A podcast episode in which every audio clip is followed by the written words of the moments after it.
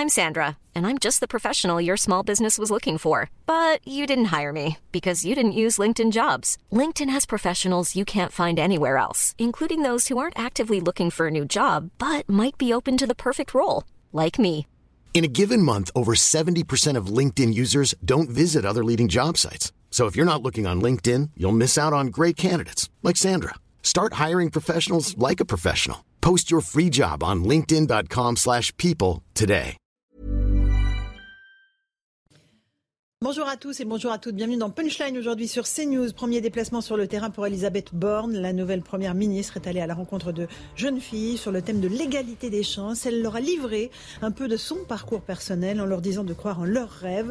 On attend toujours la formation du gouvernement. Le président Macron a affirmé il y a quelques instants sur le perron de l'Elysée que la composition de ce fameux gouvernement prendra autant de temps que nécessaire.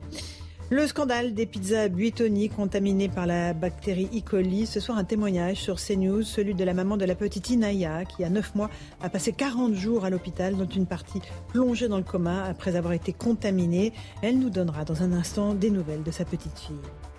Une nouvelle expulsion d'un HLM à Nice. Euh, La mairie a obtenu qu'un homme condamné pour trafic de drogue soit expulsé de son logement social. Il faut être intraitable avec les dealers, dit le premier adjoint de la mairie. Il sera avec nous aussi en duplex depuis Nice. Enfin, on a beaucoup parlé du Burkini qui a été autorisé par le conseil municipal de Grenoble, la ville d'Éric Piolle. Comment se passent réellement les choses dans l'autre ville de France qui a autorisé le port de ce vêtement religieux pour les femmes, c'est-à-dire Rennes? On verra que très peu de les femmes viennent en burkini pour se baigner. Voilà pour les grands titres de l'actualité. On est avec Karim Zerebi, consultant CNews. Bonsoir Karim.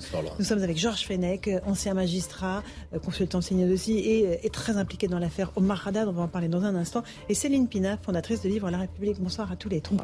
On commence par l'affaire Omar Haddad euh, avec vous, Georges Fenech. Une étape supplémentaire euh, dans l'espoir d'un procès en révision pour l'ancien jardinier marocain accusé du meurtre de Guylaine Marshall en 1991. Son avocate euh, accompagnée de Georges Fenech, a plaidé aujourd'hui devant la commission d'instruction. Elle a apporté de nouveaux éléments concernant une enquête parallèle.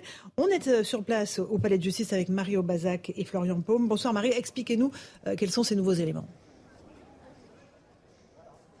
Alors en fait, un supplément d'information euh, a été euh, ordonné. Une nouvelle audience aura lieu le 15 septembre prochain et d'ici là, la commission d'instruction, elle va mener de nouvelles investigations concernant deux éléments nouveaux. Elle va d'abord entendre les, certains des gendarmes qui ont enquêté euh, de manière parallèle en 2002 après avoir reçu le témoignage d'une femme, une habitante de Cannes-sur-Mer, qui les a mis sur la piste d'un cambriolage qui avait euh, mal tourné. Cette femme, elle accuse en fait le propriétaire d'un restaurant que Marshall avait l'habitude de fréquenter. Elle accuse aussi l'entourage de cet homme issu du grand euh, banditisme slave. Et cette enquête en 2002, elle avait été euh, interrompue étrangement. Il s'agit donc en fait d'une étape euh, supplémentaire dans l'espoir d'un éventuel nouveau procès pour Omar Haddad. C'est d'ailleurs ce que plaidera Sylvie Noakovic, son avocate, le 15 septembre prochain. Et à la fin de l'audience, elle a immédiatement appelé son client pour l'informer. Écoutez-la. Monsieur Omar a tenu à ce que euh, je vous indique à tous euh, qu'il vous remercie euh, de votre présence.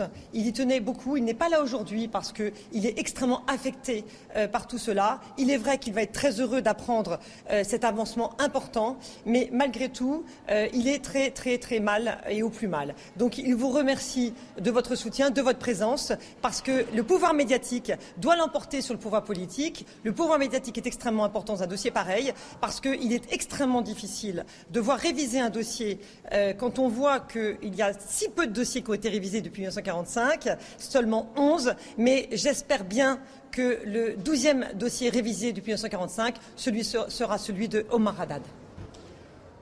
Et puis la commission d'instruction va également étudier un autre élément. Cette fois, il s'agit des quatre nouvelles empreintes ADN qui ont été découvertes en 2015 sur euh, les portes où il y a les fameuses inscriptions qui accusent Omar Haddad. Quatre ADN qui appartiennent à quatre hommes jusqu'ici euh, non identifiés. La commission d'instruction euh, va tenter justement d'identifier ces quatre hommes et de savoir à qui appartiennent ces ADN. Merci beaucoup Mario Bazac sur place au Palais de Justice avec Florian Paume.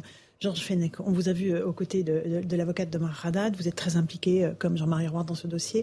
Quelles sont les chances aujourd'hui qu'on révise ce procès?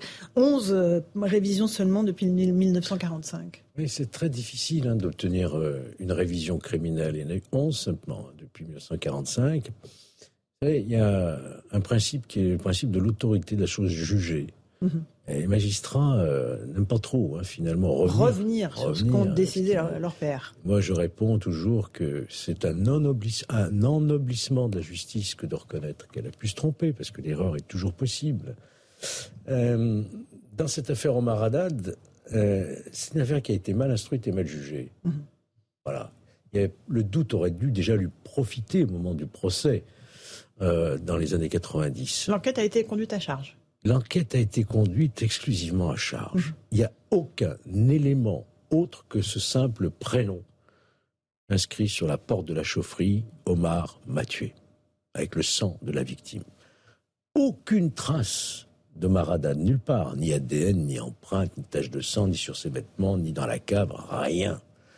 Euh, quel était le mobile? En plus, il la elle le considérait un peu comme un fils. hein. Ils allaient euh, dîner deux à trois fois par semaine dans ce restaurant précisément dont Mario Bazac parle.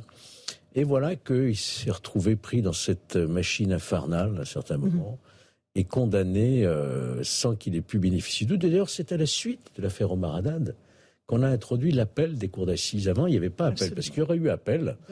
Peut-être qu'il aurait été, même sans doute, acquitté. Mais là, euh, il n'y avait pas d'appel. On a introduit l'appel. Aujourd'hui, c'est très difficile parce que finalement, on se retrouve dans la position de nous-mêmes trouver les coupables pour innocenter euh, Oui, c'est ça. Vous êtes quasiment des Et enquêteurs. alors, Ouais. et alors, euh, sur la loi que j'ai fait adopter, c'est pour ça que moi je me retrouve impliqué, comme vous dites, dans ce dossier, c'est que j'ai porté une réforme sur la révision criminelle en 2014 avec euh, l'autre député Alain Tourret, qui permet plus facilement de saisir et surtout qui permet à l'avocat de demander au procureur de nouvelles investigations, ce qui n'était pas possible avant. Et sur ces nouvelles investigations, Sylvie Novakovic demande des nouvelles empreintes ADN et on trouve des Quatre nouveaux ADN parce qu'aujourd'hui on a des meilleures techniques. Donc ça, c'est un véritable Ça, espoir. c'est un élément. Et lui, quand elle dit il va, il est au plus mal, ça veut dire quoi Il est au plus mal, c'est-à-dire que Eh ben, vous savez, depuis qu'il a été condamné, il est en dépression chronique, il n'a jamais retravaillé. Par contre, euh, heureusement, ses enfants ont bien réussi. Euh, sa fille travaille à, la mairie de Toulon, aux côtés d'Hubert euh, Falco. Son fils s'est engagé dans la marine nationale. Il est très estimé à Toulon. Et quand on connaît l'homme, on voit tout de suite quoi, de quoi il s'agit. hein. Mais euh, il y a eu, par contre, judiciaire. un deuxième élément nouveau. Alors celui-ci, c'était la cerise sur le gâteau, je dirais, totalement inattendu, qu'on a découvert il y a quelques semaines c'est que pendant la première requête en révision qui avait été présentée en 2002 par Maître Vergès, il y a eu une enquête parallèle qu'on ignorait totalement, menée par des gendarmes et des gradés de la gendarmerie, hein, sous l'autorité du procureur de Grasse, où une informatrice vient effectivement révéler que c'est lié au milieu, euh, au milieu du banditisme niçois, et elle donne des noms, des machins, des trucs, tout ce qui est vérifiable. Et curieusement, cette enquête s'arrête au bord du ravin, on ne sait pas pourquoi. Les gendarmes ont demandé un cadre juridique pour continuer les investigations. Le procureur n'a jamais répondu. alors rapidement. euh, Donc nous, on a demandé de faire des investigations, Maître Sylvie Novakovic, et elle a obtenu aujourd'hui, c'est une grande avancée aujourd'hui, qu'il y ait l'audition des gendarmes, qui eux-mêmes demandent, c'est rare, demandent à être entendus, ces quatre euh, gradés, un lieutenant-colonel et trois capitaines. Ils demandent à être entendus et auditionner toute personne et faire toute recherche. Donc enfin, l'enquête pourrait reprendre. pourrait reprendre. Et le 15 septembre, nous espérons, le 15 septembre, avec beaucoup d'optimisme, raisonnable certes, qu'on arrive quand même à une issue favorable. Alors euh, un mot de Karim. Euh, de, réaction. D'abord, euh, penser pour Omar Haddad, parce que c'est quand même lui qui est au milieu de tout cet imbroglio et qui a subi, qui a, vécu ce calvaire d'être euh, considéré comme étant coupable d'un meurtre qu'il n'a pas, qu'il n'a pas commis. Et donc, je peux comprendre effectivement la difficulté pour cet homme de se remettre de cette accusation. euh, donc, euh, il s'en remettra peut-être malheureusement jamais. Euh, et donc ça, c'est vraiment une pensée pour lui et, sa famille, hein, parce qu'on peut se demander dans cet engrenage, les, les pensées suicidaires qui, qui peuvent. Qui Il a fait plusieurs tentatives. et voilà. Donc, et puis de l'autre côté, une réaction quand même sur ce que peut être, sur ce que peut être, pas sur ce qu'est, sur ce que peut être aussi le fonctionnement de la justice dans notre pays. Donc, euh, c'est-à-dire statuer à charge, déjà, ça a été dit, euh, ne pas reconnaître les erreurs qui ont été commises, et mettre du temps pour se remettre en question et être dans une forme d'autocritique de ce qui n'a pas été bien fait, tant au niveau de l'instruction que du jugement qui a été rendu. Et c'est un peu, j'avais dire, pour moi, de mon point de vue, le côté inachevé dans notre justice, même si elle est composée de femmes et d'hommes, c'est cette difficulté que les juges ont parfois à reconnaître leurs erreurs euh, et, à prendre un peu de recul avec les erreurs qu'ils ont pu faire. Et d'ailleurs, c'est vrai qu'on le dit souvent, mais c'est peut-être un corps qui peut se permettre de se tromper, euh, sans qu'il y ait beaucoup de conséquences pour eux. Alors, Céline Pina, un mot sur euh, cette révision possible et envisageable de l'affaire Maradad ben, on le lui souhaite parce que euh, vivre avec le doute, euh, ben, ça, rend impossible tout. Finalement, tous les liens humains sont contaminés.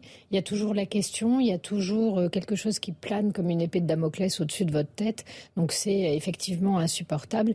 Et pour le reste, euh, oui, à partir du moment où il y a des éléments qui montrent soit que l'enquête a été euh, mal menée, soit que l'on a des éléments nouveaux, rouvrir une enquête, ça ne devrait pas être un drame. Je comprends le besoin de stabiliser les décisions de justice, sinon on n'en sort jamais. Une décision de justice, ça doit être un point final à une affaire. Mais quand on arrive à prouver qu'il y a des éléments nouveaux, oui, on devrait pouvoir rouvrir euh, parce que le, droit et la justice ne sont pas entièrement superposables. Et l'idée de justice, c'est quand même de pouvoir euh, rendre euh, à cet homme son honneur si jamais il est innocent. Allez, il est pratiquement 17h si vous nous rejoignez à l'instant sur CNews. Tout de suite, le rappel des titres de l'actualité avec Mathieu Devez.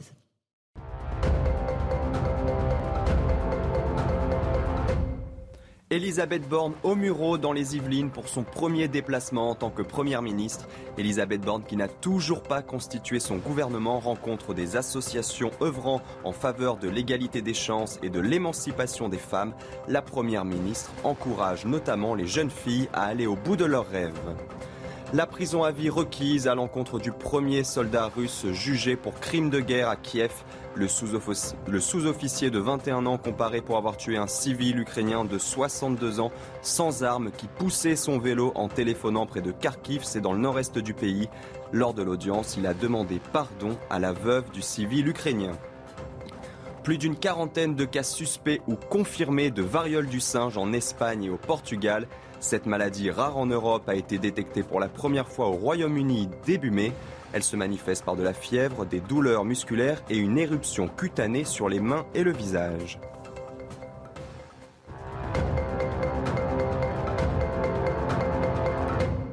On se retrouve dans Punchline en direct sur CNews. On va euh, s'intéresser maintenant à l'affaire des pizzas euh, surgelées Buitoni.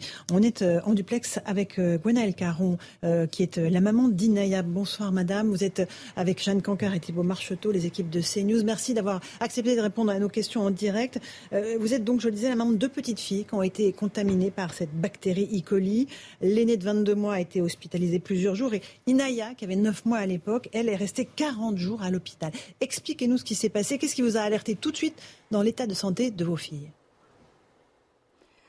euh, D'abord, bonjour. Et euh, elle est restée 47 jours euh, exactement dans, en hospitalisation.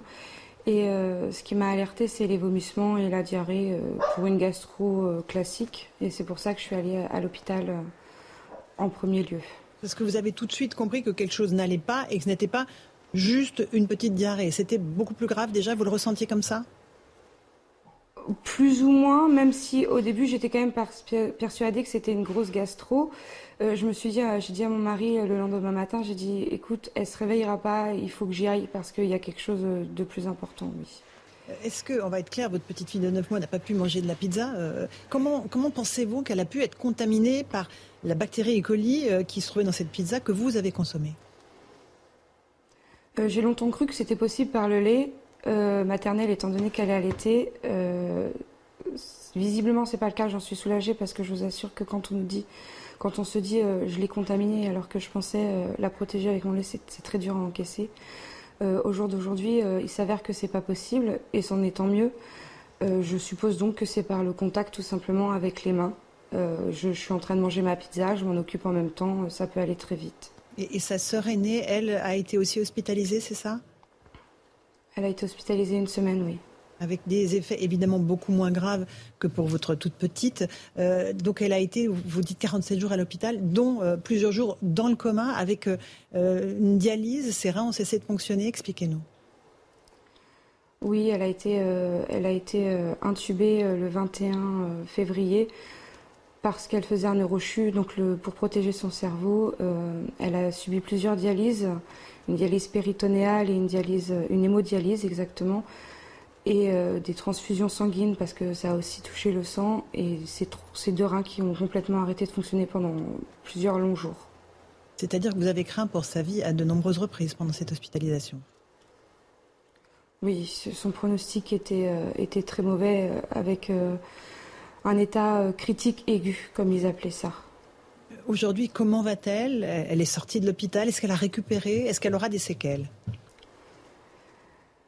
Euh, Elle est sortie. Elle a des séquelles actuellement. Elle a une néphropathie avec euh, ses reins qui filtrent, euh, qui laissent passer les protéines dans les urines. Elle a un traitement pour ça. Elle a un traitement aussi pour les convulsions. on a un suivi régulier et de toute façon, quoi qu'il arrive, elle aura un suivi à vie avec un néphrologue. C'est-à-dire que pendant toute sa vie, votre petite fille aura les séquelles de cette contamination par la bactérie E. coli. Tout à fait. Comment est-ce que on voit votre tristesse euh, et j'imagine qu'il y a de la colère aussi. Euh, qu'est-ce que vous réclamez aujourd'hui, madame? Qu'est-ce que vous voulez que la justice euh, fasse pour vous aider, pour vous venir en aide? On aimerait, moi et mon mari, on aimerait que que les coupables soient, euh, sortis, et qu'on sache qui a, a permis euh, à ce que ces pizzas soient dans le marché et qu'on puisse acheter ça alors qu'elles sont euh, très dangereuses pour la santé. C'est des produits qui n'auraient pas dû sortir, savoir qui a permis ça, pourquoi, et qu'ils soient, qu soient jugés pour ça. Vous avez déposé plainte, c'est cela? Vous avez déposé plainte contre, contre la, la firme Butoni? Tout à fait. Est-ce que vous avez des nouvelles de, de Butonnier Est-ce qu'ils ont essayé de prendre contact avec vous ou pas? Non, non, on n'a rien du tout. Ils ont gardent le silence. C'est aussi euh, inadmissible, je trouve, qu'ils gardent le silence euh, alors qu'ils ont mis la vie de plusieurs enfants en danger, en grand danger. C'est euh, une honte pour eux. Je ne comprends pas. Nous, parents, on est, on est démunis. Ne comprend pas du tout. Quoi. Vous, avez, pris contact avec d'autres parents qui étaient dans le même cas que vous? J'ai quelques contacts, oui, avec euh, d'autres parents. Et avec, euh, vous avez un avocat qui vous défend euh, ou pas? Oui, j'ai pris l'avocat Maître Debuisson, en qui je fais totalement confiance et que je suis sans, sans souci et avec tous mes remerciements. Est-ce que, et on, l'imagine bien, euh, pour être tous parents euh, d'enfants que vous avez culpabilisés, vous vous êtes dit à un moment, c'est de ma faute, alors que ce n'était absolument pas de votre faute? Bien sûr, bien sûr. Euh, c'est moi qui l'ai mangé, la pizza. C'est moi qui l'ai été l'acheter. C'est moi qui l'ai donné à mes enfants. Donc, bien sûr, on se sent coupable. Et puis après, on se dit, mais pourquoi je culpabilise? Parce que c'est pas moi qui l'ai commercialisé, c'est pas moi qui l'ai mis dans le commerce, c'est pas moi qui l'ai vendu. Et euh, ils auraient dû être, euh, ils auraient dû être euh, poursuivis pour ça. Oui, poursuivis. Et, les normes d'hygiène auraient dû évidemment être respectées. Aujourd'hui, vous dites plus jamais ça. Il faut que ça ne se reproduise plus jamais. Exactement. C'est c'est le principal cause du fait qu'on porte plainte. On veut plus jamais que ça arrive. Aujourd'hui, on va dans les rayons du magasin, on sait même plus quoi acheter parce qu'on a peur. Euh, est-ce que vous avez réussi à, dépasser ce traumatisme, votre mari, votre fille aînée, ou vous êtes encore très très marqué par tout cela? Non, je suis encore très marquée par tout ça. J'ai encore du mal. Euh, pour la faire manger, c'est très difficile. Euh, je... Non, c'est difficile vraiment. C'est-à-dire qu'elle, elle, elle refuse de s'alimenter, ou c'est vous qui avez peur, tout simplement? Non, je lui donne à manger, bien sûr. Elle, elle a des difficultés, mais ça, c'est lié au fait qu'elle a été dans le coma. Euh, non, c'est difficile de, lui faire à manger, de lui donner à manger en, ayant peur derrière. Et ça, c'est quelque chose que, vous gardez en vous, évidemment, pour longtemps. Ça, et puis la voir, euh, je la vois évoluer, je la regarde, et puis je repense à tout ce qu'on a vécu, bien sûr. Et ce qui, la peur, me dire euh, quel sera son avenir maintenant. Vous avez peur qu'elle reste handicapée à vie? Alors handicapée, elle n'a pas l'air. Après, on ne sait pas exactement, elle a, que un an au jour d'aujourd'hui, mais euh, on ne sait pas ce que ça va donner. On sait pas, on sait pas, on sait pas. on est dans l'incertitude. Écoutez, merci beaucoup d'avoir euh, témoigné euh, ce soir sur CNews. On suivra de près, évidemment, votre cas, les cas des autres familles qui sont concernées comme vous par cette contamination par la bactérie E. coli, en espérant évidemment que, la justice puisse faire son travail. Merci beaucoup d'avoir témoigné ce soir.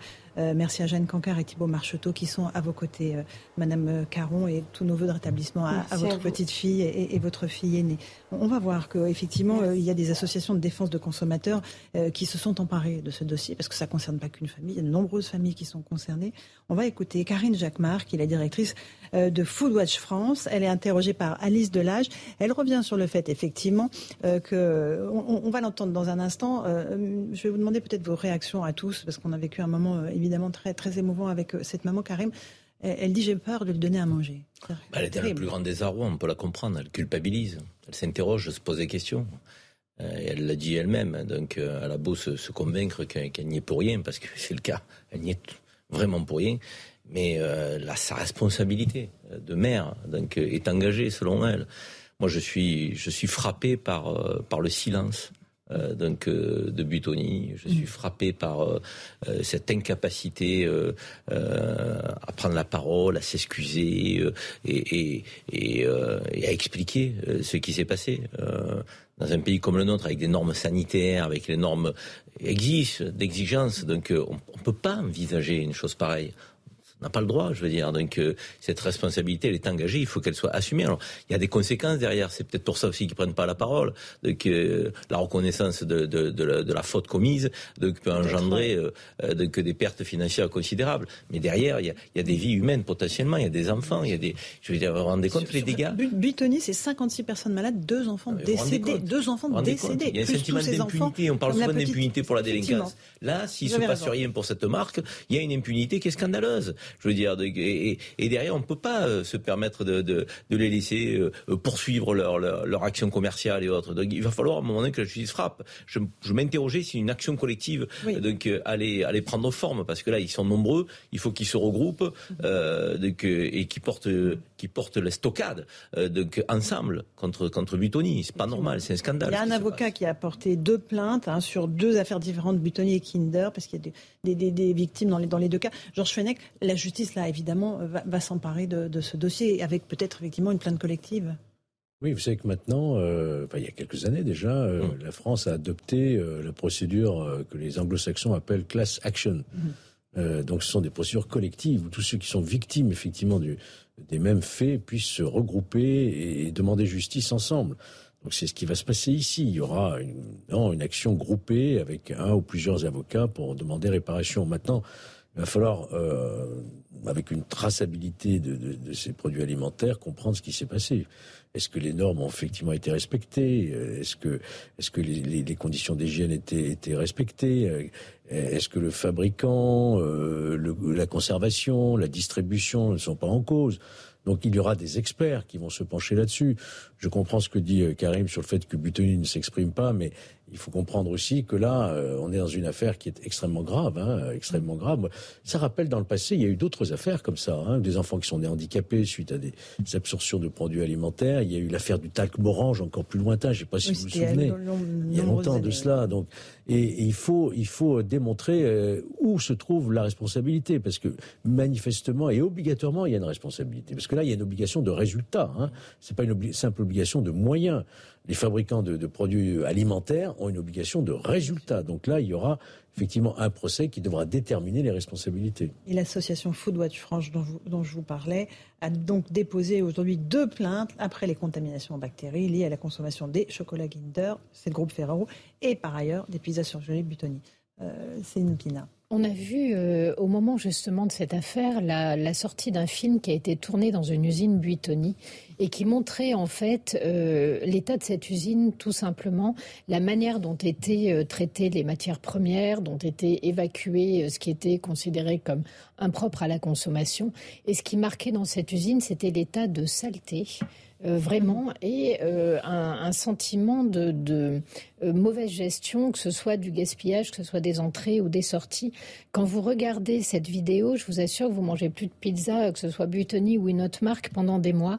Donc la question, c'est qu'en fait, on nous a vendu euh, la, nourriture industrielle comme étant une des plus sûres au monde. Les plus contrôlées, soit disant. Exactement. C'est à cause de cela qu'aujourd'hui, à la cantine, nos enfants se plaignent de la nourriture qu'ils mangent parce qu'il n'y a plus que deux euh, fournisseurs mhm. euh, et qu'on a supprimé énormément de cuisines centrales qui faisaient une, une cuisine qui était intéressante, qui était euh, bonne, qui était euh, très souvent euh, à partir de produits locaux.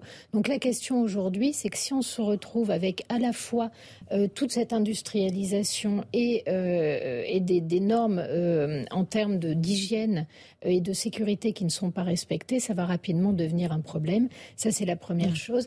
La deuxième chose, c'est que les, les actions, les classes actions sont quand même assez difficiles à mettre en œuvre parce que contrairement à ce qui se fait aux États-Unis ou en Angleterre, en France, on a mis quand même pas mal de bâtons dans les roues euh, pour mmh. éviter justement et afin de, protéger les gros industriels.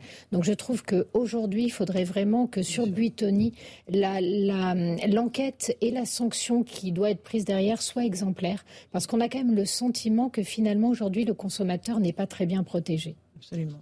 Et, je crois que, Céline soulève un enjeu majeur sur la question alimentaire, hein, qui est la qualité euh, de l'alimentation en général et, dans les écoles en particulier. Euh, effectivement, l'industrialisation, euh, il n'y a plus de goût, c'est aseptisé, donc les enfants se plaignent. Alors que c'est vrai qu'on a connu, mais même après, les générations donc derrière nous ont connu les, les, j'avais de dire les cantines un peu maison, quoi. Donc avec la cantinière, donc on, voyait les cuisiniers donc faire à manger et, et puis avec les circuits courts aujourd'hui, on devrait revenir à cette approche-là, donc une nourriture plus saine. Il en va de la santé publique, euh, et, c'est une conséquence ensuite qui est durable mm. euh, donc pour la société en termes de dépenses de santé, d'impact euh, sur l'environnement. Et je crois tout, tout est lié en fait. Et, cette, cette bouffe industrielle qu'on voit partout maintenant et tout, les dégâts sont considérables sur la santé publique. Alors là, il y a une erreur manifeste, c'est presque un empoisonnement, disons-le clairement. C'est un empoisonnement. Mais au-delà de la question de l'empoisonnement, la bouffe industrielle, elle est dégueulasse. Excusez-moi de, ces termes-là, mais je veux dire, il faut qu'on revienne à quelque chose de beaucoup plus naturel. On continue ce débat dans un instant. Je vous repasse la parole, Céline. Simplement, il est 17h15. C'est le rappel des titres de l'actualité avec Mathieu Devez.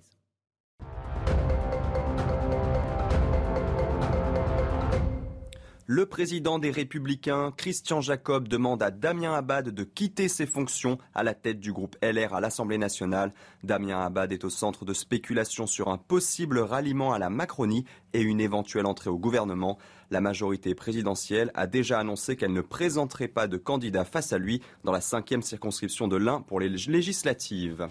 Le ministère public s'oppose à la demande d'aménagement de peine de Patrick Balkany. L'ancien maire LR de Levallois-Perret a été condamné à 5 ans de prison ferme pour blanchiment de fraude fiscale.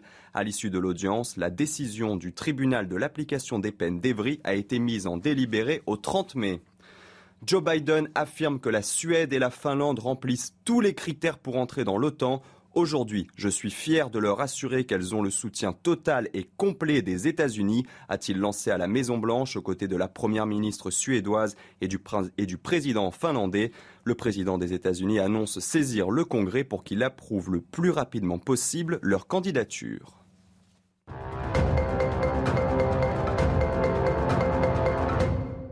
On se retrouve en direct dans Punchline sur CNews. On va s'intéresser à une autre affaire. Un homme a été expulsé d'un HLM à Nice, dans le quartier Louis Braille. Ce locataire avait été condamné par la justice pour trafic de stupéfiants il y a deux ans. C'est la deuxième fois qu'une telle expulsion est autorisée par la justice dans un parc de logements sociaux. Euh, on est en direct avec le premier adjoint de la mairie de Nice, Anthony Boré. Bonjour à vous. Merci d'être avec nous.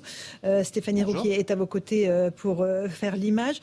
cette expulsion, cette deuxième expulsion, vous la présentez pour une, comme une victoire pour vous une victoire contre les, trafiquants de drogue?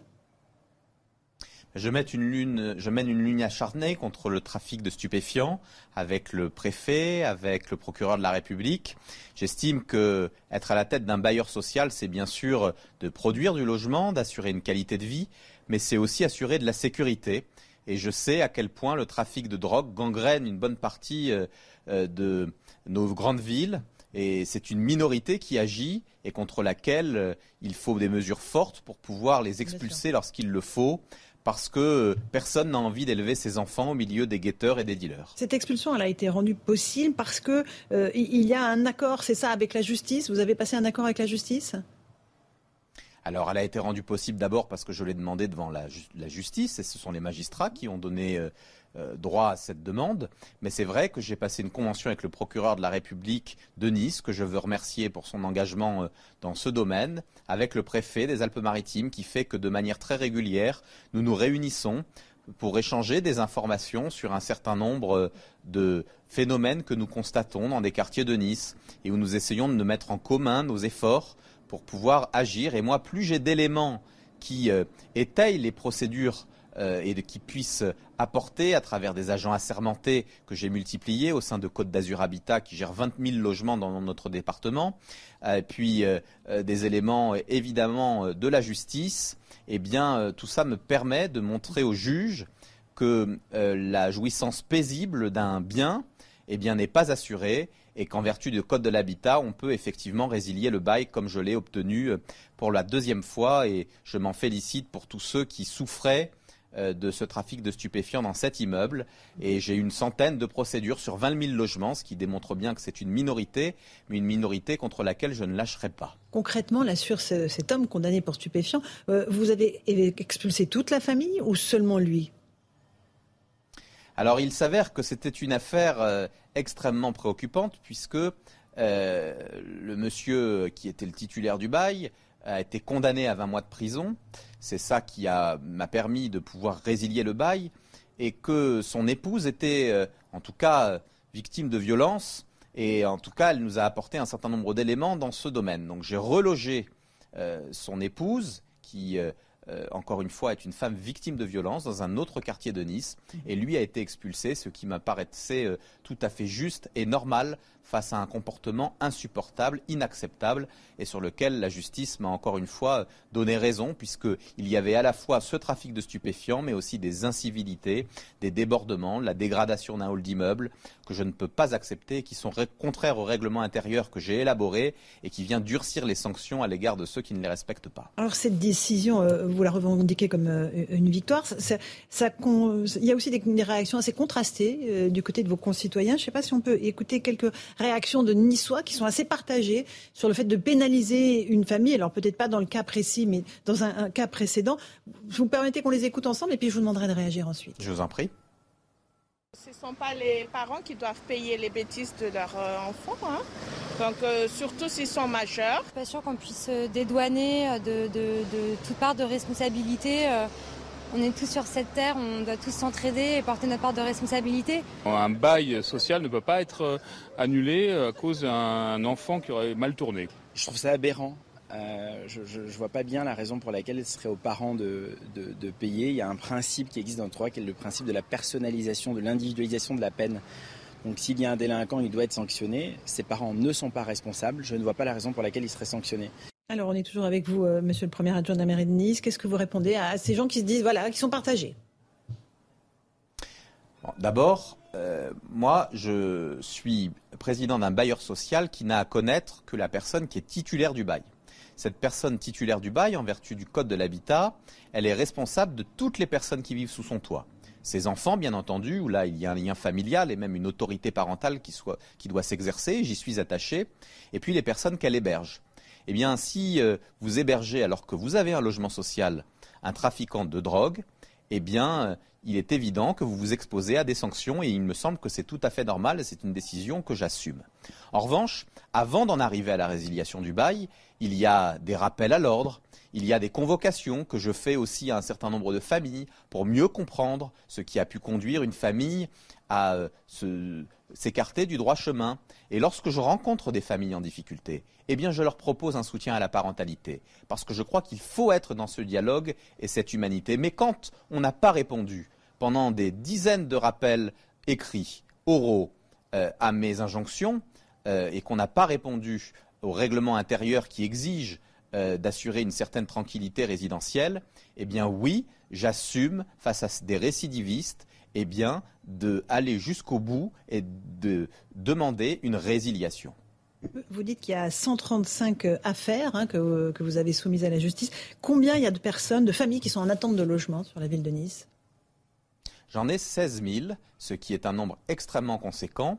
Et je veux dire que la plupart d'entre elles attendent depuis 4, 5, 6 ans. Je construis 1000 logements par an. Vous imaginez un peu le nombre d'années qu'il me faudrait pour pouvoir euh, répondre à toute cette demande. Eh bien, moi, j'estime que quand on a la chance d'avoir un logement social, de se voir attribué par l'État, par la ville, eh bien, un logement, eh bien, on doit être encore plus respectueux des valeurs de la République parce que la République a été attentive à vous. Une question peut-être de Karim Zarebi euh, à Monsieur l'adjoint maire Non, non, je, me posais la question euh, donc euh, dans la distinction du titulaire du bail, si c'est le délinquant, moi pour moi, je suis à 200% pour qu'on l'expulse, donc sans, j'allais dire sans sans, aucun problème, hein, un délinquant titulaire d'un bail euh, qui pourrit la vie des habitants, donc il n'a pas sa place dans une, une, un HLM collectif euh, qui a besoin de sérénité, d'apaisement. Par contre, dans la famille, lorsqu'il y a un délinquant, euh, il y a un cadre qui est posé par à ce que vous dites quant à l'expulsion, à la rupture du bail.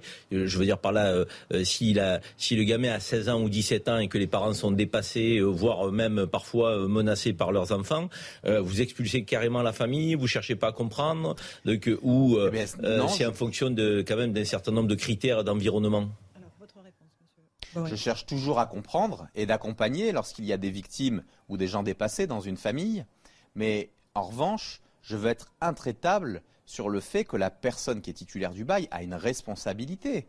Parce que sinon, nous perdons ce concept de vivre ensemble. Et vous savez, moi j'avais été frappé au moment de cette première affaire dont vous parlez. Ce jeune homme avait été interrogé par Cyril Hanouna qui lui avait dit Mais alors, est-ce que euh, si vous aviez su que votre maman risquait cette expulsion, est-ce que vous l'auriez fait? Et il a eu euh, l'honnêteté de dire non, je n'aurais pas dealé si j'avais su que ma mère pouvait être inquiétée. Alors bien sûr, il faut euh, prendre en compte les situations particulières, bien sûr qu'il faut analyser les situations, je ne serai jamais pour des sanctions automatiques. En revanche, je suis pour le principe de la responsabilisation.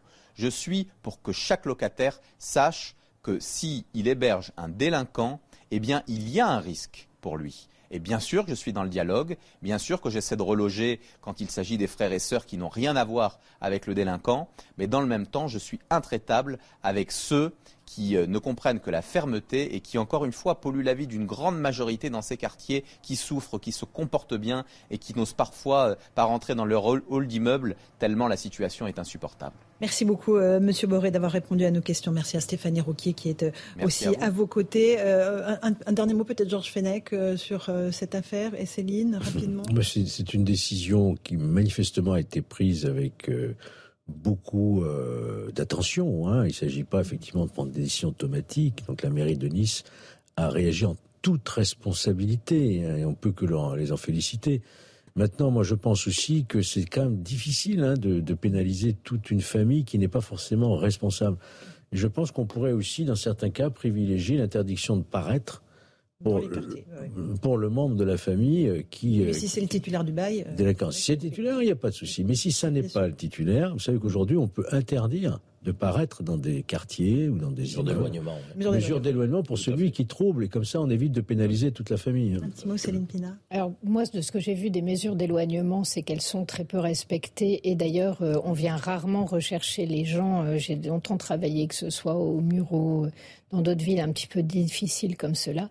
Et la vraie question des mesures d'éloignement, c'est qu'elles n'étaient pas respectées, que très peu de gens intervenaient euh, dessus, donc c'était quand même très compliqué. Ça, c'est la première chose. La deuxième chose, c'est que c'est prévu dans le bail euh, non seulement l'expulsion euh, du locataire s'il se comporte mal, mais des gens qui sont sous sa responsabilité. Et à un moment donné, dans la vie, quand il y a des lois, c'est très bien de les appliquer et c'est très bien d'arrêter de se prendre les pieds dans le tapis. Ce monsieur explique qu'il essaie au maximum d'être humain. Quand il dit je vais recevoir les gens dix fois, c'est au moins 7 à 8 fois de trop une fois ou deux, peut-être, mm. par humanité. Mais à un moment donné, il faut, arrêter de s'excuser, de faire euh, régner la loi et de protéger le maximum d'habitants. Euh, tout ça pour protéger des délinquants ou des familles qui ont quand même du mal à élever et à donner euh, quelques réflexes d'éducation à leurs enfants. Merci Céline Binan. On fait une toute petite pause. On se retrouve dans un instant dans Punchline. On s'intéressera à ce qui s'est passé après à Besançon. Deux mineurs ont été placés en garde à vue après avoir menacé une enseignante avec une arme en cours. Heureusement, l'arme était factice. Mais ils sont devant la justice. À tout de suite. 17h30, on se retrouve en direct euh, dans Punchline sur CNews. Le rappel des grands titres de l'actualité avec Mathieu Devez.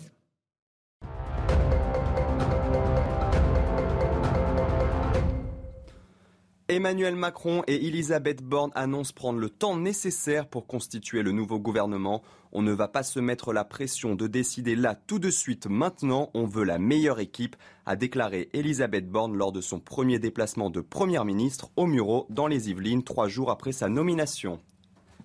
Un supplément d'information demandé dans l'affaire Omar Radad. Les gendarmes qui ont mené l'enquête de 2002 vont être entendus. Le jardinier avait été condamné à 18 ans de réclusion criminelle pour le meurtre de Ghislaine Marshall en 1991 avant d'être gracié partiellement par Jacques Chirac en 1996. Proche de Vladimir Poutine, Gerhard Schröder, privé d'une partie de ses avantages d'ex-chancelier, détenteur de plusieurs mandats dans des groupes russes, il a notamment été privé de l'attribution de certains bureaux. L'ancien chancelier allemand de 1998 à 2005 conserve toutefois sa protection policière et sa pension de retraite de chancelier.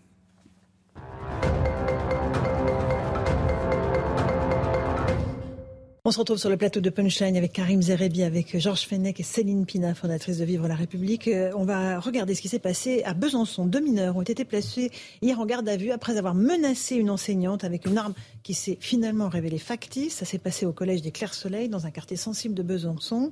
Euh, a priori, il s'agissait de deux garçons extérieurs à l'établissement scolaire. On va rejoindre sur place nos envoyés spéciaux, Sandra Chombo et Charles Baget.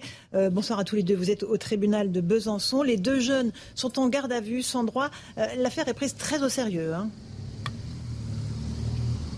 Exactement, Laurence. Les autorités évoquent un événement isolé, mais il est pris très au sérieux ici, dans un contexte où euh, il y a des tensions à l'intérieur des établissements scolaires. Les deux mineurs arrêtés peu de temps après les faits sont bien connus des forces de l'ordre, notamment l'un pour trafic euh, de stupéfiants. Ils sont en cours de présentation au magistrat du parquet qui va les convoquer fin juin au tribunal des enfants. Le juge des enfants va demander un placement euh, sous contrôle judiciaire avec un suivi strict, notamment une, une, une scolarisation et l'interdiction d'entrer en contact avec la victime. Une victime qui est aujourd'hui très choquée, qui est traumatisée. Le procureur de Besançon, Étienne Manteau, a insisté là-dessus. Elle s'est vue proscrire sept jours d'incapacité temporaire de travail. Sandra, est-ce que l'on connaît les motivations de ces deux garçons? Est-ce qu'ils étaient bien extérieurs euh, au collège? Et pourquoi sont-ils venus en fait?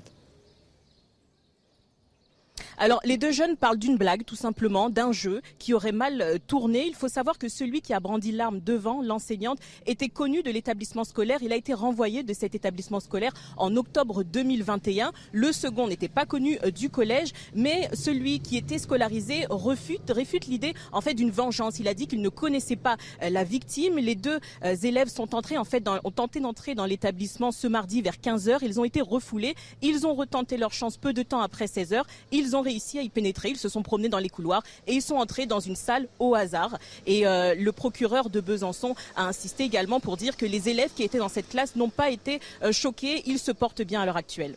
Merci beaucoup pour ces explications, Sandra Chambaud et Charles Baget, en direct du tribunal de Besançon. On va peut-être écouter un tout, extrait, un tout petit extrait de ce qu'a dit le procureur de la République et puis on se posera quelques questions en plateau.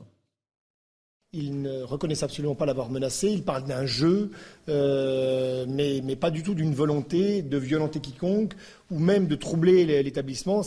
Eux évoquent beaucoup plus un jeu. Donc, ils ont nié les faits. Ils ont admis être rentrés dans l'établissement à deux avec cette arme factice après l'avoir achetée, mais ils n'assument absolument pas et ils ne revendiquent absolument pas un mouvement de, de, violence. Il ne connaissait d'ailleurs pas cet enseignant. C'est vraiment le hasard qui a voulu qu'il se passe dans un couloir devant cette euh, salle de classe où la porte était ouverte compte tenu de la chaleur euh, du, moment. Voilà pour ce que dit le procureur. C'est surréaliste, Céline Pina, un jeu. On va par euh, hasard dans une salle de classe, on menace une professeure avec un, pistolet factice, et après on parle de jeu. C'est surréaliste parce que, à moins d'avoir 8 ans, mais j'ai pas l'impression que ce soit l'âge de, nos deux euh, candidats. 13 ans révolus. Euh, voilà, on sait à peu près ce qu'on fait quand on a une arme à feu, même quand elle est factice, et on sait la peur que cela déclenche. On le sait d'autant plus qu'il euh, y a des gens très jeunes qui ont commis des actes graves. Je rappelle que l'assassin, par exemple, de Samuel Perty, certes n'avait pas 13 ans, mais il en avait 18. Euh, C'est quand même assez, euh, assez jeune. Et qu'on a assisté à, des bagarres, des fois, à la sortie des collèges qui opposaient des gens qui avaient 15-16 ans. Donc on sait que la violence, aujourd'hui, elle peut être l'œuvre de personnes extrêmement jeunes. Mais surtout, ce sont des, il y a beaucoup de, de jeunes qui ont l'habitude que euh, on accepte toutes les excuses sans les discuter. Donc même devant l'évidence, on va nier parce que finalement, nier, c'est toujours une possibilité et ça peut passer. Euh, même pas sur un malentendu, mais euh, ne serait-ce que par en face de la faiblesse des adultes, ils sont souvent confrontés à la fuite et à la faiblesse et pas forcément à des gens qui les mettent en face de leurs responsabilités. Donc le premier réflexe, c'est de nier. Euh, là, je trouve que c'est absolument pas crédible, d'autant qu'on sait très bien l'effet qu'on veut obtenir quand on brandit une arme à feu. Donc, euh, ce que je trouve un petit peu euh, idiot, c'est que on retranscrive ces dires sans les mettre directement en cause. Euh, et que qu'on laisse des enfants manipuler ainsi des adultes et qu'on reprenne de fausses explications. Il faut les mettre devant leurs responsabilités, ne serait-ce que pour eux. C'est-à-dire que si on veut que ces jeunes aient un avenir, il va falloir qu'ils apprennent que liberté et responsabilité sont liées et que certes on peut faire des erreurs, mais qu'il faut les payer et surtout les payer, ça veut dire s'engager à grandir derrière et à ne pas recommencer. Et pour ça, un peu de fermeté du monde adulte et un peu moins de complaisance aiderait énormément. Pas tort. Karim Zerebi. Je m'interroger sur le profil, moi, mm. de ces jeunes euh, quant à la. L'inconnu, l'autre pas connu. Hein, un, connu qui a déjà été exclu euh, donc de, de, son établissement et l'autre pas connu. Euh, moi, je me dis, quand je vois des, des, des situations pareilles, qu'on aurait quand même intérêt à réouvrir la maison de redressement des gamins euh, donc de cet âge-là. Attention, il y a euh, des candidats à la présidentielle qui l'ont proposé aussi, hein, Oui, non, mais moi je, je, je, crois que peu importe à la limite étiquette de ceux qui le proposaient, hein, donc je ne sais pas où vous voulez m'amener, ma chère Laurence. Non, non, mais, ça fait partie d'un certain nombre mais de moi, je, à droite. Moi, je, dis que c'est un besoin de la hein. société aujourd'hui, mm-hmm. face soit à la démission de parents euh, qui, qui n'assument pas leurs responsabilités, sûrement les allocations familiales peuvent et doivent servir euh, à l'établissement euh, et la prise en charge de ces jeunes en maison de redressement, soit par rapport à des parents dépassés, certains mhm. peuvent faire le maximum et sont dépassés, et dans les deux cas, je pense qu'à un moment donné, il y a une incapacité euh, à éduquer, à assumer ses responsabilités. Il faut qu'on on positionne ces gamins dans des maisons de redressement. Et si on le fait pas là, ah, là, vous, entendez, ils seront convainqués fin juin. Oui, mais justement. Ils auront sans doute un placement sous contrôle judiciaire, mais la, vraie sanction, c'est fin juin. Eux ont le sentiment que c'est pas très grave ce qu'ils ont fait. Et deux, si on le fait pas là, à cet âge-là, on peut avoir des profils de multirécidivistes euh, à l'avenir. Ça veut dire qu'il faut qu'on soit capable de répondre, non pas au 20e délit, au 30e délit, euh, aux actes de délinquance, mais à la limite, allez, le premier, si c'est pas dramatique, c'est un rappel à la loi, je veux bien l'entendre, mais le deuxième, vous passez par la case maison de redressement, euh, que pendant six mois ou un an, ça fera de mal à personne, ça fera du bien à la société et surtout à ses gamins. Georges Fenech, la réponse de la justice pour arrêter ces parcours de délinquance, parce que ça commence par un soi-disant jeu, et on ne sait pas où ça peut se terminer. Est-ce qu'il faut qu'elle soit plus ferme? Bien sûr, on a toujours euh, expliqué que cette justice des mineurs ne, ne fonctionnait pas comme elle devrait, qu'il y a eu malheureusement une ordonnance qui a modifié l'ordonnance de 1945 mais qui, selon moi, n'est pas allé dans le bon sens. il n'y a pas eu de débat public. D'ailleurs, c'est une simple ordonnance du gouvernement. Vous dites qu'il va être euh, sanctionné au mois de juin. Je n'en sais rien, parce qu'au mois de juin, ça va être une audience. Or, la réforme dont je parlais, qui est intervenue en 2020, 2021, je ne sais plus maintenant, elle prévoit une césure euh, du procès pénal pour les mineurs. C'est-à-dire que le mois de juin, vous aurez une audience pour dire s'ils sont coupables ou pas mais la sanction ne sera pas prononcée. Elle sera renvoyée à 6 ou 9 mois pour savoir quelle est la sanction qu'on va leur infliger, alors qu'on sait très bien que les, jeunes, les mineurs, ils ont besoin, pour comprendre le sens d'une sanction, de l'avoir le plus proche des faits. Pour ce qui concerne les maisons de redressement, on peut dire que ça existe sous une autre appellation. Ce sont les centres éducatifs fermés. Il y a 50 en France. Et voilà, il y a, 100 départements. Je suis d'accord. Même pas même par département. C'est exact. Le problème, c'est qu'il n'y en a pas il n'y en a pas suffisamment et il en manque de moyens. Ils n'ont que de fermer le nom pour certains d'entre eux. Hein. Oui, mais il faut développer les centres éducatifs fermés, les centres éducatifs aussi renforcés, euh, qui évitent l'étape prison, mais qui en même temps permet de recadrer le mineur. Avec un esprit militaire, n'ayons pas peur des mots. Et pourquoi Se lève le matin, lever de drapeau, on, les plus apprend les valeurs de la République et de la laïcité, euh, on fait preuve d'hygiène, on leur donne un métier entre les mains s'ils n'ont pas de métier, s'ils sont en échec scolaire,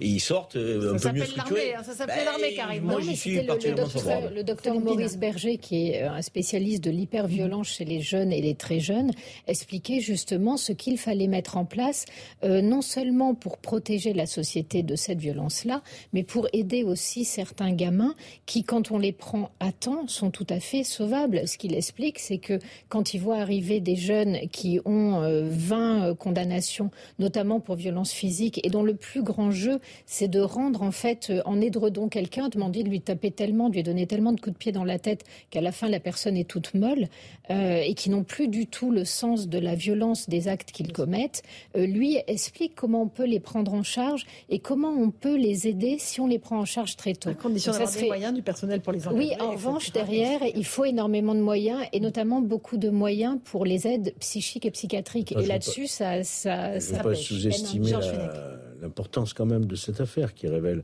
mais ça n'est pas, et heureusement d'ailleurs, les mass murders qu'on voit aux États-Unis, ou des jeunes qui rentrent avec non pas des armes factices et qui font des dizaines de morts des fois. Donc il faut quand même relativiser. Vous avez entendu ce qu'a dit le procureur. Pour eux, c'était un jeu, c'était ceci. Moi, ce que je pense que ça pose quand même. C'est pas difficile de dire ça non plus. Hein, je pense que ça pose quand même la question de la sécurité des établissements hein, scolaires, lycées et collèges, où on entre à, peu près facilement. Et, cette fois-ci, c'était un factice. Il faut faire attention. Juste, qu'est-ce que ça veut dire placement sous contrôle judiciaire? Genre, ça veut dire ils ont un bracelet, ça veut dire qu'ils doivent pointer au commissariat. C'est quoi le placement sous Le placement sous contrôle judiciaire, c'est euh, effectivement euh, pointer avec une fréquence qui est déterminée par le juge. C'est euh, l'interdiction de fréquenter certains lieux, l'interdiction de se rencontrer entre eux, l'interdiction de paraître dans certains lieux, de fréquenter certains lieux. Et, puis, euh, quand il y a des moyens, aussi verser une caution. Voilà, ce sont des jeunes, ils n'ont pas. Voilà, et le contrôle judiciaire, il doit être strict. Alors, il peut y avoir un bracelet électronique, mais on met pas de bracelet électronique sur les mineurs encore. Les mineurs, d'accord. Euh, Moi, je pense que si on ne rétablit pas plus de rigueur, plus d'exigence en matière d'autorité euh, dans les établissements de notre pays, euh, déjà, on rend le job du prof impossible à exercer. On perturbe toute une classe de jeunes qui ont envie quand même de s'en sortir pour une majorité d'entre eux. Et quelque part, en ne réagissant pas à ce qui peut ne pas paraître grave, mais qu'il est en réalité. une insulte au professeur, à l'adulte, euh, euh, un, geste, un coup porté à son collègue en pleine classe. Aujourd'hui, ça paraît anodin, c'est fou quand même. Dire, donc, eh ben, cette dimension-là qui n'est pas traitée ouvre la porte à des comportements donc plus graves et répétés. Je pense qu'on aurait intérêt à réagir plus vite, plus tôt, plus clairement donc euh, à des manquements à la civilité euh, et au respect dans les écoles euh, plus qu'on ne le fait. comment ça s'appelle ça? Ça s'appelle l'éducation, ça, s'appelle la politesse. Tolérance zéro. Ouais, ouais, Au premier acte, une sanction. Mhm. Mais ce serait... Pour les mineurs, c'est ce qu'il faut. Hein. si vous dites à un mineur, la prochaine, un enfant, si vous dites à votre enfant, Laurence, la prochaine fois que tu fais une bêtise, tu auras une fessée, et que jamais il a la fessée, il va vous rire au nez. Ceux-là, quand ils ont 50 condamnations, je dis bien 50 condamnations. Oui, j'en ai connu, j'étais substitut des mineurs. 50 condamnations au cas judiciaire, ils n'y croient plus quand vous leur dites la prochaine fois ça va, ça va tomber, ils n'y croient plus et ils ont raison de plus y croire. Et donc c'est l'escalade. C'est pour ça que je suis entièrement d'accord avec Karim. Il faut une sanction immédiate. Et Georges, la fessée est interdite en France désormais. Je vous le, je vous le dis en passant. Oui, bah chacun. Les châtiments corporels. Non, non. Les châtiments corporels sont interdits. Non, mais je ne parle pas de châtiments corporels enfin, quand vous avez un enfant... C'est ça, une sanction, on va dire. Hein, moi, je me souviens, on nous tirait l'oreille. Euh, enfin, il y avait toujours moyen, quand même, de calmer un enfant perturbé. Non, le, problème, c'est que derrière, ça fait boule de neige. C'est-à-dire qu'on se retrouve avec des écoles dans lesquelles on a du mal à recruter des enseignants. Et quand les enseignants parlent, contrairement à ce qui est dit, ils évoquent moins, oui, le problème de, de financier est réel mais avant tout, ils évoquent la violence des enfants, la difficulté à travailler, parfois la difficulté à être soutenu par leur administration et une immense solitude. Et, ça, il faut l'entendre parce que derrière, c'est euh, le niveau intellectuel de notre pays qui est impacté. Donc euh, il vaut mieux qu'on se réveille maintenant. Il est 17h45, on est en direct sur CNews, le rappel des titres de l'actualité avec Mathieu Devez.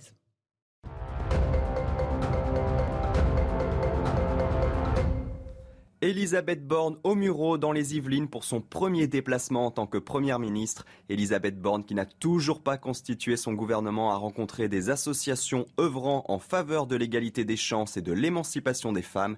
La Première ministre encourage notamment les jeunes filles à aller au bout de leurs rêves. La prison à vie requise à l'encontre du premier soldat russe jugé pour crime de guerre à Kiev. Le sous-officier de 21 ans comparé pour avoir tué un civil ukrainien de 62 ans sans armes qui poussait son vélo en téléphonant près de Kharkiv, c'est dans le nord-est du pays. Lors de l'audience, il a demandé pardon à la veuve du civil ukrainien. 1730 soldats ukrainiens retranchés dans l'usine d'Azovstal se sont rendus. C'est une annonce du ministère russe de la Défense. Ces militaires étaient retranchés depuis plusieurs semaines dans les galeries souterraines de l'immense aciérie de Mariupol, devenant un symbole international de la résistance à l'offensive russe.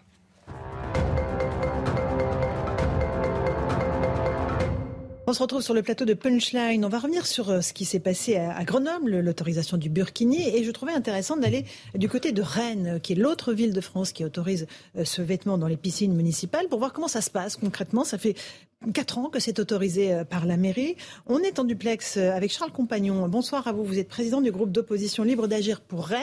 Merci à Michael Chailloux qui est à vos côtés de CNews euh, et qui rend ce duplex possible. depuis que cette autorisation a été donnée de facto par la mairie, comment ça se passe concrètement dans les piscines municipales? Est-ce que vous voyez beaucoup de burkini ou pas? Bonjour Laurence Farry. Non, nous ne voyons pas beaucoup de, de Burkini depuis 2018 euh, où ça avait fait un tout petit débat au conseil municipal en octobre. On n'en a plus jamais parlé. On a euh, compté 4 euh, ou 5 personnes qui portent le Burkini à Rennes et jusqu'à ce que M. Piolle jette en pâture Rennes en disant je vais le faire parce que Rennes l'a fait, on était plutôt tranquille à Rennes sur ce sujet-là. voilà, on ne comprend pas pourquoi il a cité Rennes pour justifier sa décision, car je le rappelle, Rennes n'a pas autoriser le burkini, puisqu'on ne peut pas l'autoriser ou l'interdire dans les règlements de piscine. On peut par contre autoriser des maillots de bain de type shirt, large, c'est ce qu'a fait la mairie de Rennes, pour permettre l'utilisation du burkini dans les piscines. D'accord, mais est-ce que les motifs d'hygiène qui sont invoqués, euh, euh, notamment par Eric Piolle, sont des motifs valables à vos yeux? Bah, Aujourd'hui, il fait passer le vêtement confessionnel derrière l'hygiène, car euh, euh, seuls les vêtements, jusque-là, seuls les vêtements vraiment dédiés à la piscine, c'est-à-dire short court, maillot de bain pour les femmes, étaient autorisés comme dans les piscines de Rennes avant 2018. Je rappelle qu'à Rennes, les shorts étaient autorisés il y a 20 ans et ils les ont arrêtés pour des questions d'hygiène. On fait passer le vêtement confessionnel derrière l'hygiène, en fait. D'accord. Et la laïcité, est-ce qu'il est question de la laïcité ici ou pas, à vos yeux? Dans les piscines, c'est très compliqué parce que c'est n'est euh, pas un, lieu républicain, c'est un lieu municipal. Donc euh, on ne peut pas invoquer la laïcité sur euh, le burkini dans les piscines. Par contre, on peut invoquer une sorte, et j'ose le mot, d'hypocrisie en revoyant le règlement d'hygiène, c'est-à-dire en le, en le rendant plus large, en le rendant moins strict, et permet ainsi la présence du vêtement confessionnel. C'est ce qu'a fait Nathalie Appéré en 2018 à Rennes. Et donc, vous nous dites que concrètement, il n'y a, a pratiquement pas de burkini dans les piscines municipales, c'est ça? Oui, c'est d'autant plus, euh, c'est d'autant plus triste, c'est qu'au final, on a changé le règlement des piscines à Rennes pour finalement permettre à 4 ou 5 femmes de venir euh, en burkini à Rennes. Donc au final, c'était un non-sujet, euh, le, le burkini à Rennes en 2018. Ça n'aurait pas eu lieu d'être, en fait, de changer ce règlement d'hygiène.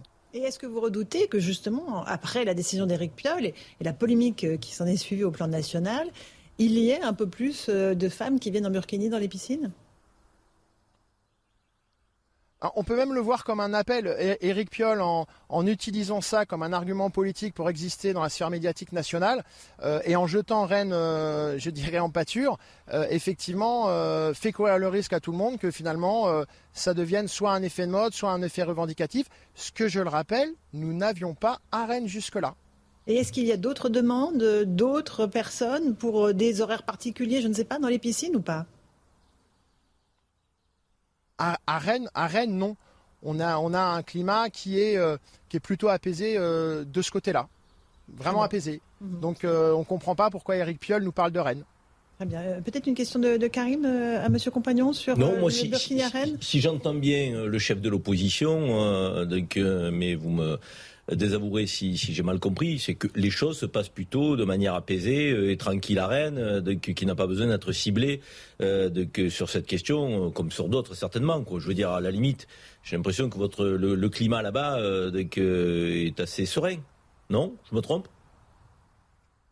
Oui, oui, c'est serein, c'est apaisé. Après, moi, on, plusieurs regrettent qu'elle ait repris cette décision en, 2018, mais une fois que c'est passé, si vous voulez, il n'y a pas eu un raz-de-marée euh, qui aurait été. Euh, on aurait vu des vêtements confessionnels partout dans les, piscines de Rennes. C'est pas du tout le cas. Donc, euh, quelque part, on peut ne pas être pour revoir le règlement d'hygiène, mais maintenant c'est passé. C'était plutôt simple. Mais comme, comme pour le Tour de France, Eric Piolle copie beaucoup Rennes en ce moment et pas forcément dans le meilleur. Une question de Céline Pina qui est avec nous en plateau. Oui, vous avez dit que euh, la mer avait notamment autorisé les shorts larges et vous, vous pensiez que c'était pour permettre l'autorisation du burkini. Donc, en gros, le règlement de la piscine a été changé, mais pour vous, l'autorisation du short large n'était qu'un prétexte. Le but du jeu, c'était réellement d'autoriser le burkini. Est-ce que vous savez euh, si, comme à Grenoble, il y a des euh, associations qui ont fait pression pour ça euh, parce que si en plus il y a très peu de femmes qui l'utilisent, on peut se demander à quoi servait donc tout euh, ce trafic pour à la fin autoriser un burkini euh, que personne ne paraissait réclamer, si on vous entend bien. Donc on ne comprend pas trop la logique de ce changement de réglementation. Alors, on l'a pas forcément compris euh, à l'époque. Je rappelle, moi, je suis élu depuis 2020, donc je n'étais pas élu à l'époque. Mais pour avoir interrogé euh, certaines personnes qui étaient élues, je vais répondre à votre première partie de question. Oui, c'était pour permettre le burkini, puisque euh, la délibération a eu lieu en juin 2018 et les premières personnes qui se, se, sont représentées avec le burkini sont arrivées en septembre. Donc, on voit bien qu'il s'est juste passé les vacances. Donc, clairement, c'était lié.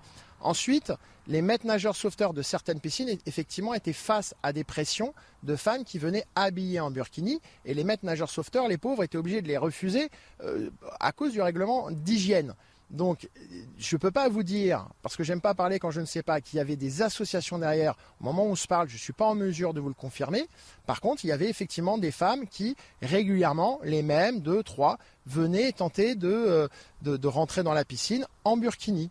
Une dernière question, Monsieur Compagnon. Euh, euh, Eric a aussi autorisé les femmes à venir se baigner seins nus. Est-ce que là, vous allez prendre exemple sur lui ou pas? Alors, euh, je ne crois pas, on n'est pas en Allemagne, on est en Bretagne, même si ça termine pareil. Mais euh, je pense que ça montre toute la, cohérence de la politique d'Eric Piolle. On passe d'un extrême à l'autre. Je crois qu'en Bretagne, on est beaucoup plus modéré et beaucoup plus calme. Donc euh, voilà, des maillots de bain pour tout le monde et tout ira bien. Merci beaucoup d'avoir pris un peu de temps pour nous répondre. Charles Compagnon, président du groupe d'opposition libre Agir pour Rennes. Merci à Michael Chaillot qui est à vos côtés.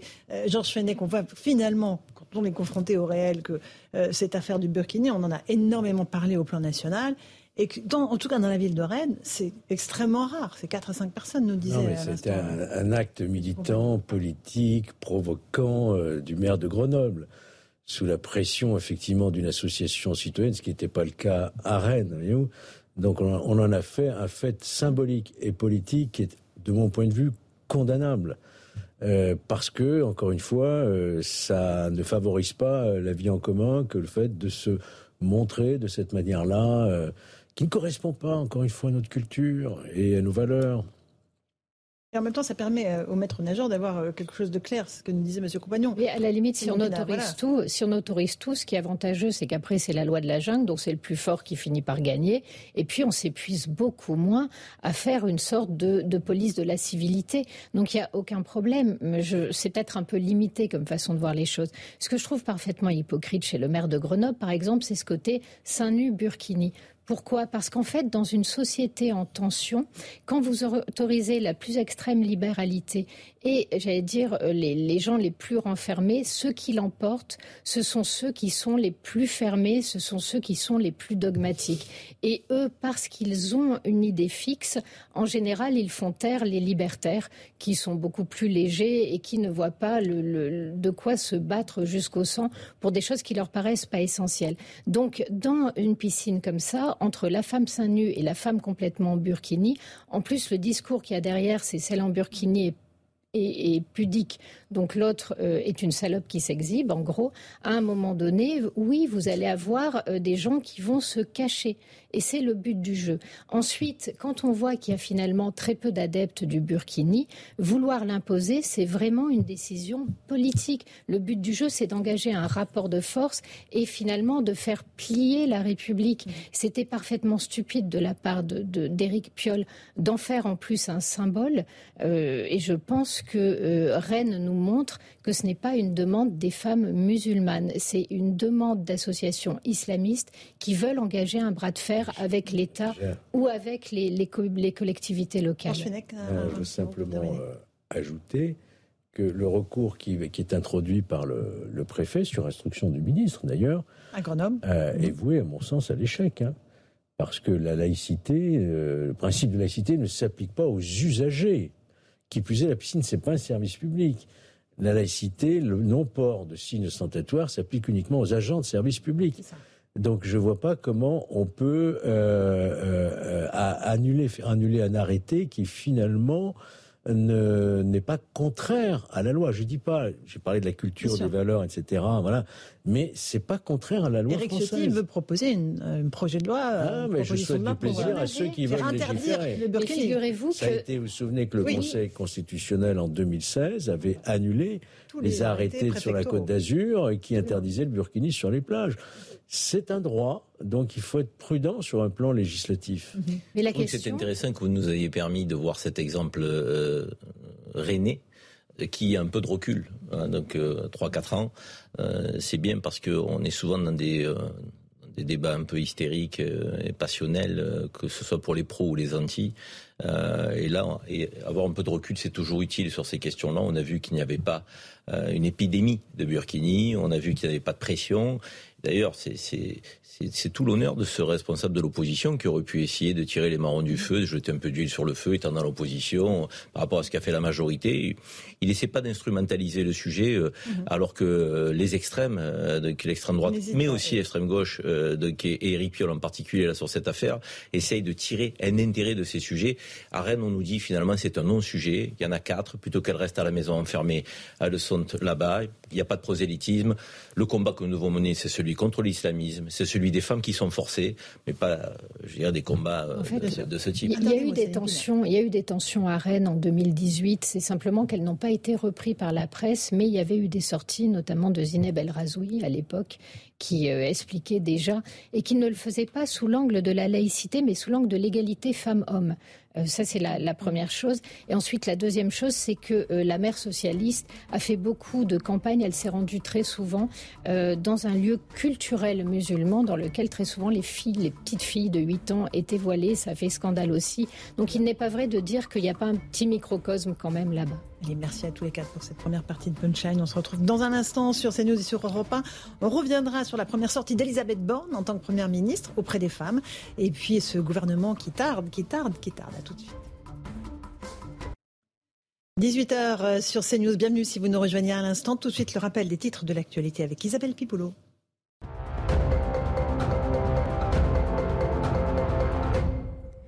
Premier déplacement officiel pour Elisabeth Borne. La nouvelle chef du gouvernement s'est rendue au Murau dans les Yvelines.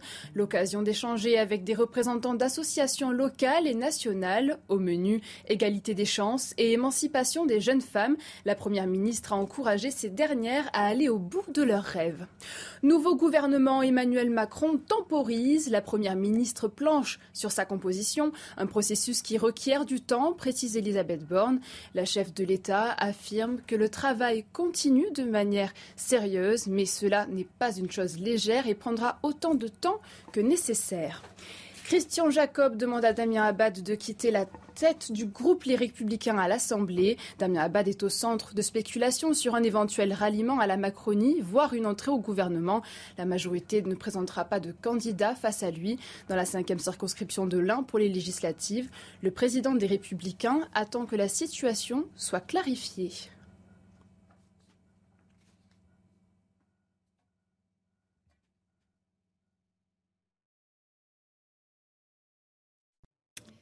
18h pratiquement 2, bienvenue si vous nous rejoignez sur Europe 1 et sur CNews, bienvenue à nos téléspectateurs et nos auditeurs.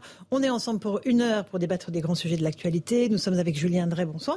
Bonsoir. Fondateur du mouvement Réinventé et avec Alexandre Devecchio, bonsoir. Bonsoir. Rédacteur en chef adjoint au Figaro. On va parler de politique évidemment avec euh, ce premier déplacement de Elisabeth Borne. On va l'écouter dans un instant. Elle s'est rendue auprès de jeunes filles euh, pour promouvoir l'égalité des chances, quelque chose qui lui tient très à cœur. Mais d'abord, euh, on va se tourner vers l'Élysée Emmanuel Macron, euh, qui a tenté de tempérer les ardeurs de ceux qui s'impatientent euh, que le gouvernement, le nouveau gouvernement, ne soit toujours pas nommé. Écoutons le président de la République, sa réponse. Le travail continue de manière sérieuse, mais ce n'est pas, une chose légère. Elle requiert du temps, des échanges de fond, et c'est ce que la Première ministre et moi-même faisons. Donc, autant de temps qu'utile et que nécessaire, car il s'agit du gouvernement de la France. Voilà, autant de temps utile que nécessaire. Il s'agit du gouvernement de la France, Julien Drey.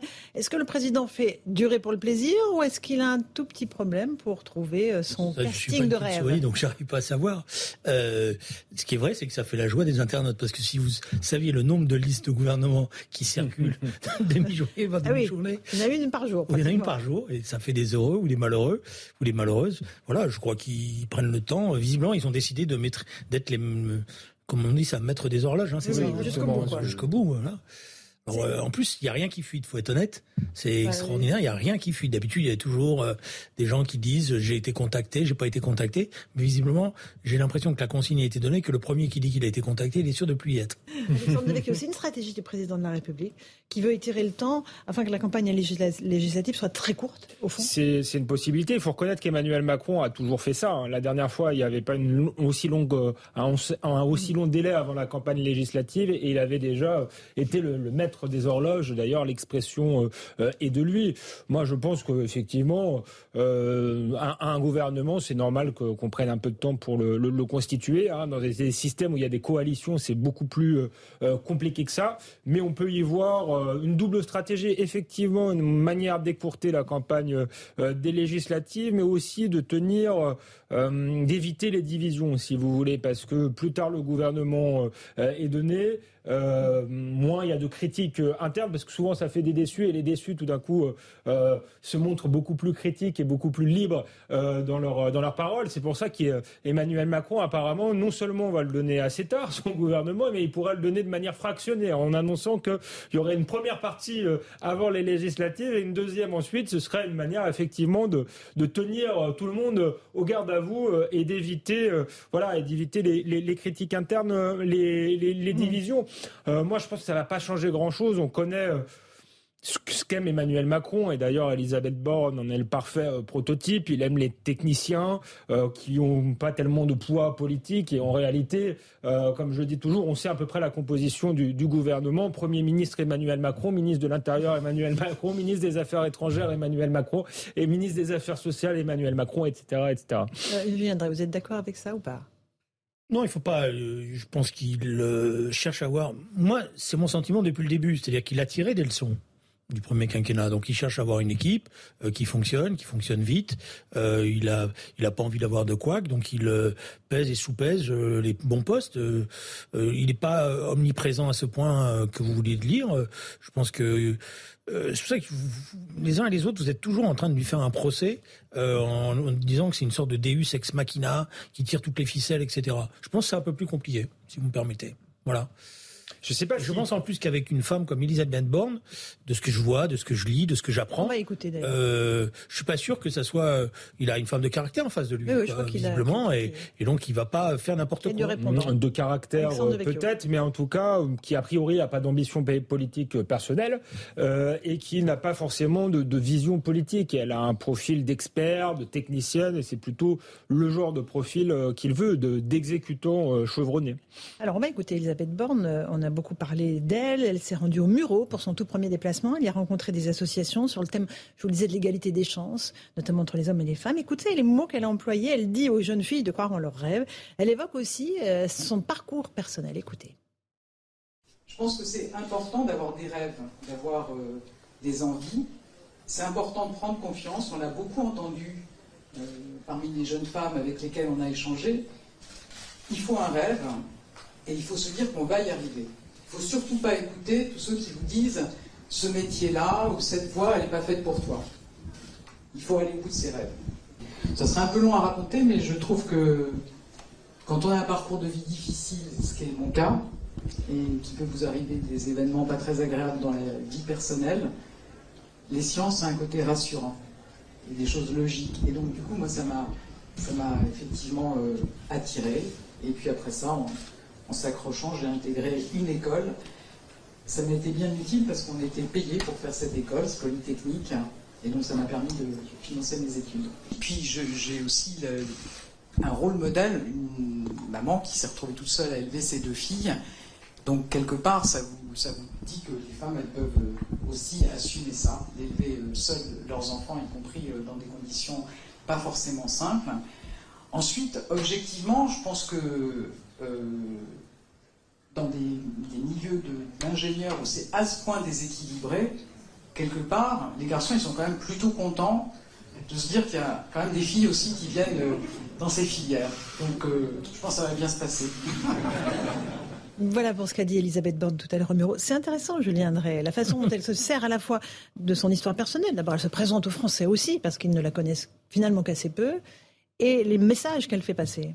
Oui, parce que elle raconte une histoire, c'est son histoire. Et son histoire, quand euh, ceux qui la connaissaient pas, comme moi, ou pas, qui n'avaient pas regardé dans le détail, on voit que c'est une histoire qui n'a pas été simple. Euh, elle, elle, y fait allusion. C'est, ça a été une bataille. Euh, elle a été pupille de la nation. Elle a été pupille de la nation. Un père qui revenait des camps, qui avait perdu ses deux frères euh, dans les camps, qui a été résistant. Euh, donc ça pas, je pense, ça n'a pas été, été, facile pour elle euh, tous les jours. C'est, c'est ce qu'elle laisse entendre.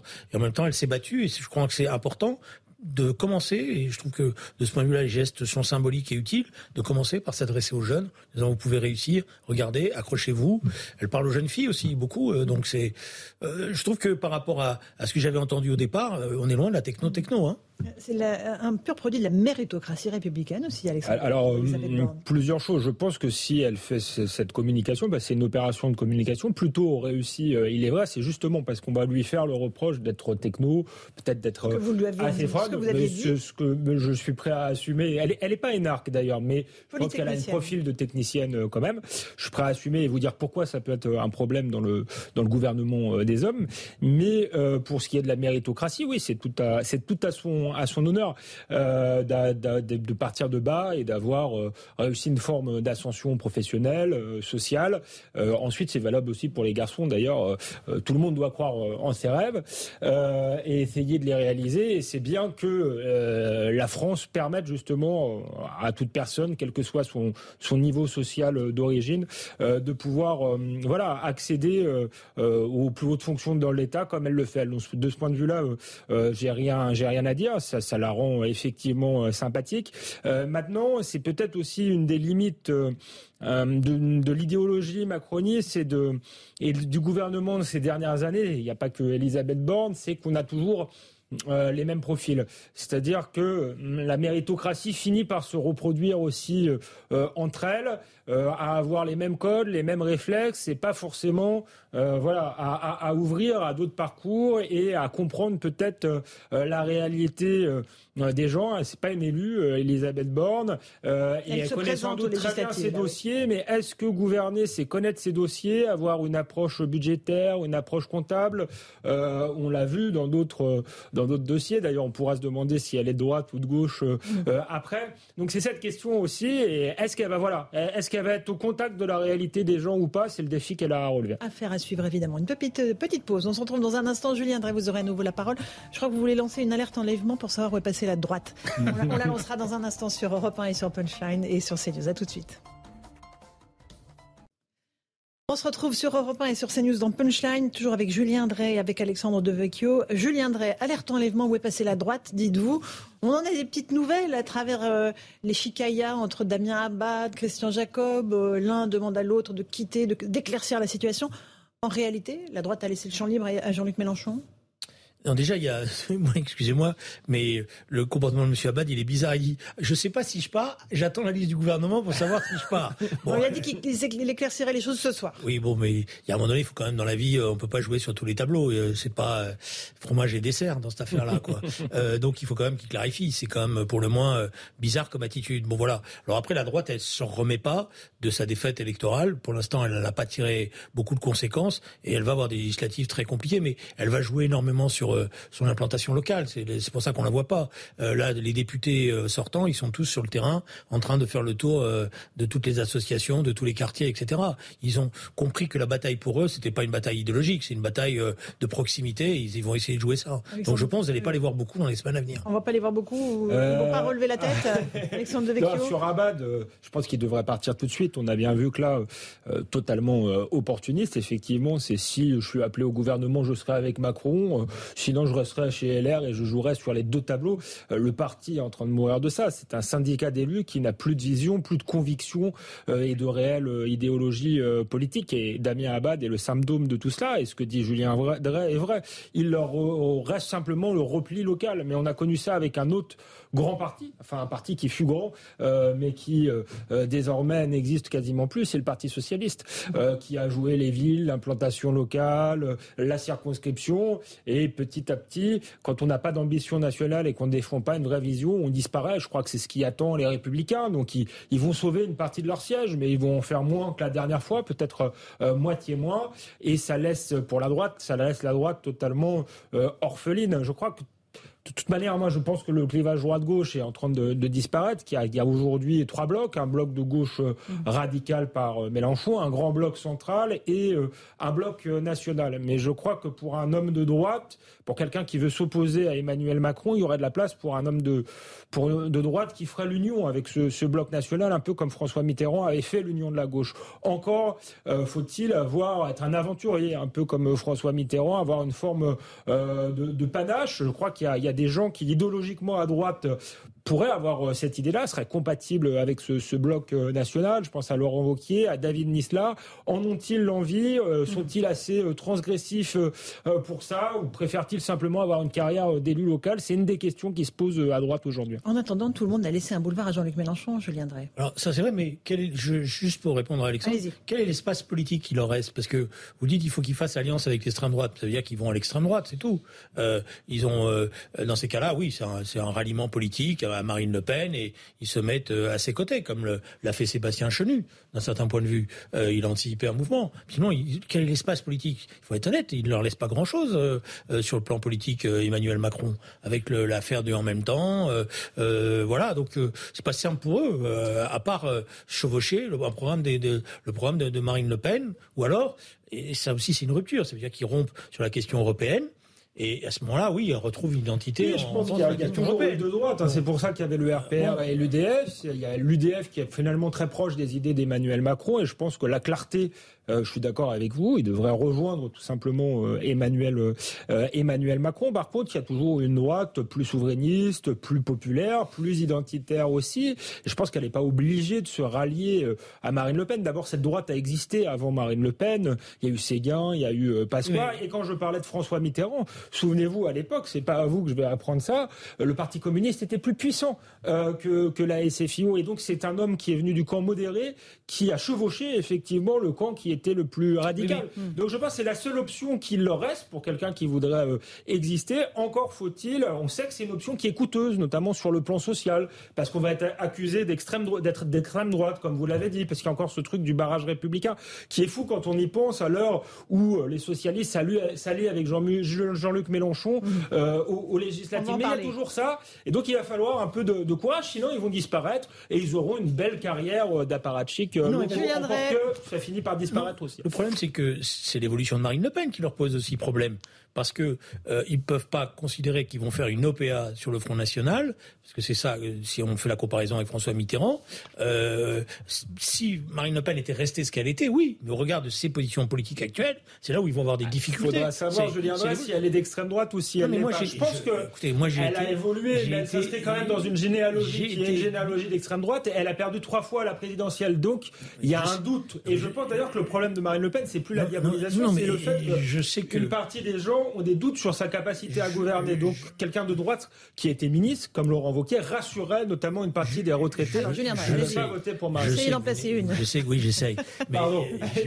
C'est la passion. je sais que vous n'aimez pas beaucoup euh, Marine Le Pen et que vous lui attribuez tous les, toutes les tares euh, possibles, imaginables. Ceci étant dit, je m'excuse de le dire, moi j'ai une phrase auquel je tiens, la preuve du pudding c'est qu'on le mange. Eh ben, excusez-moi, vous, la, vous, euh, vous et d'autres, y, y, compris dans ces débats-là, au début de la campagne, vous pensiez qu'elle allait se planter, qu'elle allait disparaître. Moi, j'ai dit ici, je m'excuse de le dire, qu'elle faisait une bonne campagne, même si je suis pas d'accord avec elle, et que je ne tirais pas un trait d'égalité avec son père. Rappelez-vous cette phrase qui m'a valu beaucoup de commentaires désagréables, et je pense qu'elle s'est repositionnée politiquement. Donc c'est pour ça que je pense que c'est difficile pour un, Monsieur Lisnard ou même Monsieur Vauquier de pouvoir dire je vais faire une OPA sur l'extrême droite parce que y a Marine Le Pen maintenant. Mais ça, ça, Marine Le Pen, j'ai rien contre elle personnellement, elle a dit qu'elle s'en allait. 30, secondes. Deuxièmement, la comparaison avec Mitterrand ne tient pas. Pourquoi? Parce que Mitterrand, il fait une OPA, effectivement, en 1971, mais il le fait parce qu'il y a eu quelque chose qui s'est passé dans le pays, qui est mai 68. Et c'est la force de ce que représente le mouvement de mai 68, cette euh, radicalisation qui s'installe notamment dans la jeunesse,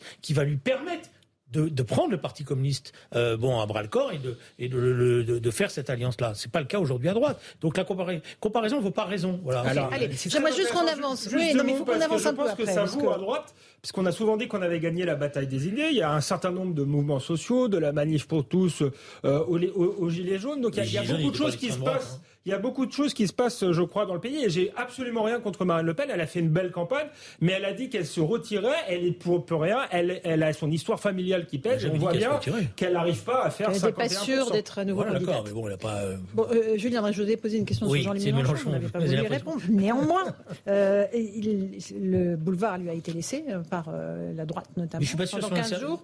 Ah, peut-être que ça ne sera peut-être pas bénéfique. Euh, vous pensez que euh, dans les choix des investitures, dans le choix des candidats qu'il a fait, il y a un problème ou pas? Alors, je pense deux choses. D'abord, je suis pas sûr qu'on lui ait rendu service en le laissant comme ça en première ligne, parce qu'il y, a une forme de surchauffe euh, chez Jean-Luc Mélenchon, excusez-moi, et on voit bien qu'il est, il est en surchauffe. Et quand il est en surchauffe, il, peut faire des dérapages, souvenez-vous. Euh, et là, je vois bien que dans ses prises d'opposition, euh, il est, il est, dans une sorte de starification. Bon, la manière, la manière peu élégante, excusez-moi l'expression, dont il a accueilli la nomination de Madame Borne, qui est pas de la tradition historique de, Jean-Luc Mélenchon. Euh, Jean-Luc Mélenchon, quand il était sénateur, tout le monde vous disait qu'il était courtois, qu'il était respectable, respecté, etc. Voilà, là, on, a l'impression qu'il est retombé dans les dans les années, les mauvaises années du gauchisme, si vous me permettez, euh, dans les années sectaires, euh, qui est pas le, qui, qui a un mauvais travers. Alors après, sur les sur les sur les, le, problème, c'est quoi? C'est que vous allez découvrir que la France insoumise, c'est pas un parti, c'est un mouvement gazeux.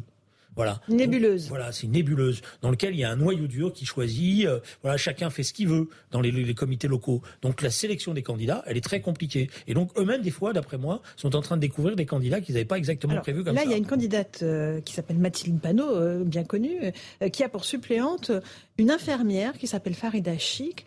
ça, c'est le Val-de-Marne. Et on s'aperçoit, voilà pour la photo de, de, ces deux femmes qui se présentent dans le Val-de-Marne. et cette infirmière, en fait, c'est elle qui avait jeté des pavés euh, lors de la mobilisation de soignants sur l'esplanade des Invalides en juin 2020. La voici ici, à la fois jeter des pierres sur les policiers et leur faire des doigts d'honneur. Elle avait été condamnée pour violence, n'ayant pas entraîné d'incapacité temporaire de travail, 300 euros de dommages et intérêts, pas d'inscription à son casier. C'est ce genre de, de, candidature, en tout cas de suppléante, qui vous pose question? Je ne suis pas sûr que ce soit le meilleur exemple qu'on puisse donner. Euh, euh, alors, euh, en même temps, on peut pas penser que Marie petite Panot ne savait pas qui c'était. Donc, elle a fait un choix. Au contraire, elle a dit que c'est pour ça que... C'est un choix, et c'est un choix dans la, dans la, dans la volonté d'affrontement qu'ils veulent incarner. Et Elle dit elle se bat depuis 20 ans pour l'hôpital public, elle incarne la dignité des soignants et des patients malmenés pendant la crise sanitaire. Il y a des gens, qui, des syndicalistes qui se battent pour l'hôpital public sans en arriver à ce type d'attitude. Et donc elle aurait pu faire un autre choix. C'est un choix délibéré. C'est pour ça que je pense qu'il y a une forme de, de, de, de, de retour au gauchisme euh, euh, assumé, bon, qui, et si vous voulez, c'est ça qui est mauvais, c'est que c'est qu'on est dans la, dans la gestuelle. On n'est pas dans le fond idéologique. Et c'est la gestuelle, c'est l'image qui compte. Et on pense que parce qu'on va capter ces images-là, on va capter des électrices et des électeurs. Ça ne marchera pas comme ça. Alors, euh, Alexandre Devecchio, sur euh, le choix de cette suppléante, euh, Je partage euh, pour le coup à peu près tout ce qu'a dit Julien Drey. Je pense que ce qui est très problématique, d'abord il faut rappeler que cette séquence, parce qu'elle était très intéressante, ça commençait par une polémique où on voyait les policiers l'interpeller de manière brusque et on avait les on images. On est en juin 2020, on est là, au sortir de... on est en 2020 on du a vécu les images de la France insoumise et ça commence sur une polémique sur les violences policières. Et heureusement, euh, il y, a, il y a les images publiques qu'on ressort et on voit que la réalité était quand même tout autre, que c'est elle qui était excitée et qui leur envoyait des pavés euh, dans la figure. Donc euh, on voit bien que c'est assez trouble et que c'est déjà une polémique in- instrumentalisée par la France insoumise. C'est pas simplement le, le, le dérapage d'une infirmière au bord de la crise de nerfs, parce que ça, à la limite, on pourrait se dire, voilà, c'est une femme représentative, elle a fait une erreur, elle a pété les plombs dans des conditions très difficiles, mais on voit bien que c'est une militante et que c'était euh, quelque chose de très organisé et qui en plus s'inscrit euh, dans un travail idéologique qui est fait euh, anti-police. C'est ça qui est inquiétant. Je pense que c'est ça le message que veut faire passer la France insoumise auprès d'un certain public. Ils, ne cessent de répéter qu'il y a une violence policière systémique, que la police est raciste, notamment dans certains quartiers. Dans le programme de Mélenchon, il y a la suppression de la BAC. Donc voilà, c'est un geste politique, évidemment, d'avoir choisi cette candidate euh, comme suppléante. Et, et c'est inquiétant parce que euh, là, pour, pour le coup, c'est des, des, des positions, à mon avis, euh, extrémistes. Aujourd'hui, dans l'état d'insécurité où est la France, on a besoin d'une d'une police forte qu'on peut pas se permettre de décrédibiliser. Aujourd'hui, les policiers dans certains quartiers sont menacés de mort, risquent leur vie. Donc la, la France insoumise, finalement, euh, fait, fait le jeu voilà, de, de la violence à l'égard des policiers. Julien ce, qui est, ce qui est ennuyeux, on peut, dans une manifestation, à un moment donné, avec euh, l'effervescence, l'énervement, les gaz, déraper, c'est condamnable, c'est voilà.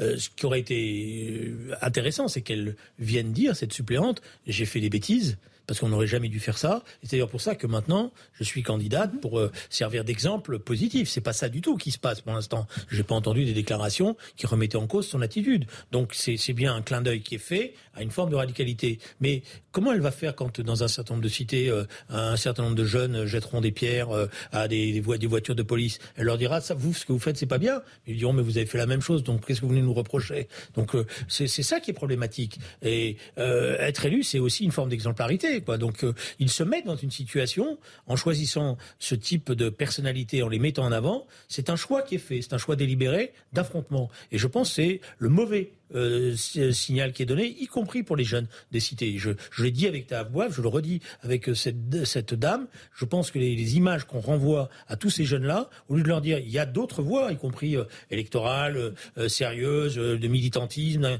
d'engagement, ça c'est la voie de la radicalité pour la radicalité. Alors, il y a d'autres partis qui ont eu des, des candidats contestés. Jérôme Perra, de La République En Marche, a été, nature, a débranché hier parce qu'il avait Oui, été condamné pour violence conjugale. Et, euh, C'est pas de la même nature, mais c'était aussi grave et il était temps euh, qu'il soit euh, débranché. D'ailleurs, la République en la- marche. C'est surtout ce qui était grave, c'est la déclaration de M. De Guérini, je crois. qui le- défendait. Sur le fond, il l'a assassiné par le type de déclaration qu'il a faite, a fait qu'il y a une, tout le monde a dit mais il- c'est n'importe il quoi. a dit, en l'occurrence, c'est un brave homme et il est incapable de violence euh, faite aux femmes. Mais il y a une différence quand même avec la République en marche, je crois, hein, même si encore une fois, je pense que c'était une faute de, de, de maintenir ce, ce candidat, comme c'était une faute de maintenir Majid El Gharab, euh, qui avait fait, fait dé- défoncer le crâne d'un responsable euh, socialiste. Mais il y a une différence, c'est qu'il n'y a peut-être pas de projet euh, idé- idéologique derrière. C'est-à-dire, on soutient les copains, pardonnez-moi de le dire euh, comme ça, et peu importe qu'ils aient un casier judiciaire ou pas. Là, euh, il s'agit vraiment d'une politique et d'une politique, euh, faut le dire, anti-police, anti-France et qui alimente délibérément le ressentiment d'une partie de la population qui euh, euh, est déjà un peu en sécession par rapport à la France. Et effectivement, Elisabeth Borne, je trouve, on voyait les images tout à l'heure, elle allait dans une cité, elle disait croyez en vos rêves. Bon, il y avait peut-être un peu de, de communication. La République en marche est parfois imparfaite aussi sur ces questions-là, mais je trouve que c'est une attitude plus intéressante. Leur dire il y a des chances aussi pour vous euh, en France plutôt que de leur dire la France vous déteste, euh, euh, voilà, euh, allez taper les policiers et euh, en fait vous avez raison d'être délinquant puisque le système est contre vous. Je pense que c'est c'est caricatural et dangereux. Allez, il est 18h30, on est en direct sur Europe 1 et sur CNews. Le rappel des grands titres de l'actualité avec Isabelle Piboulot.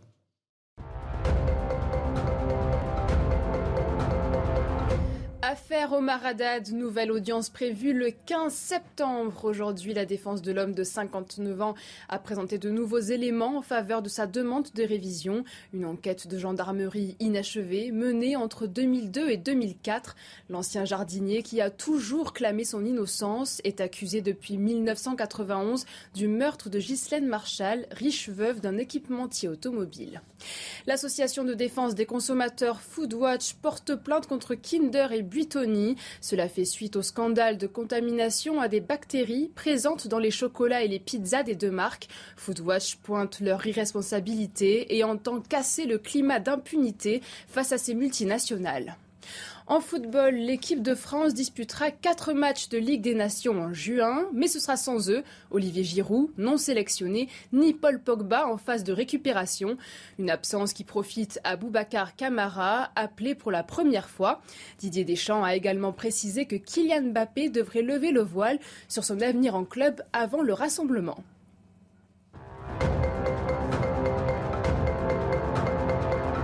On fait une petite pause, on se retrouve dans un instant sur Europe 1 et sur CNews avec Julien Drey, Alexandre Devecchio. On reviendra euh, sur ce qui s'est passé à Bayonne.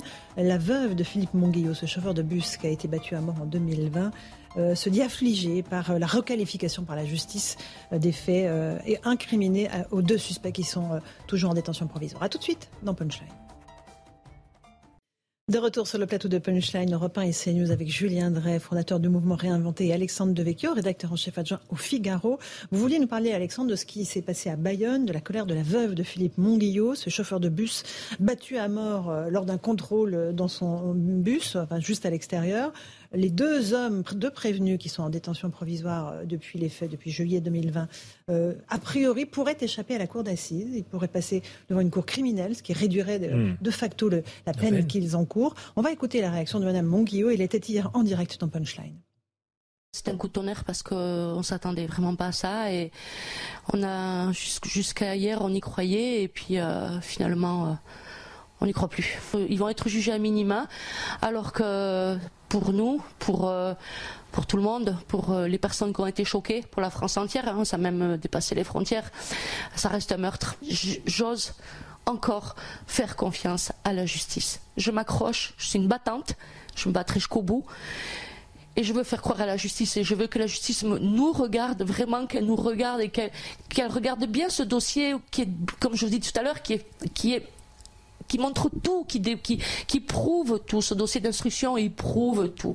Alexandre Devecchio, pourquoi est-ce que vous vouliez absolument.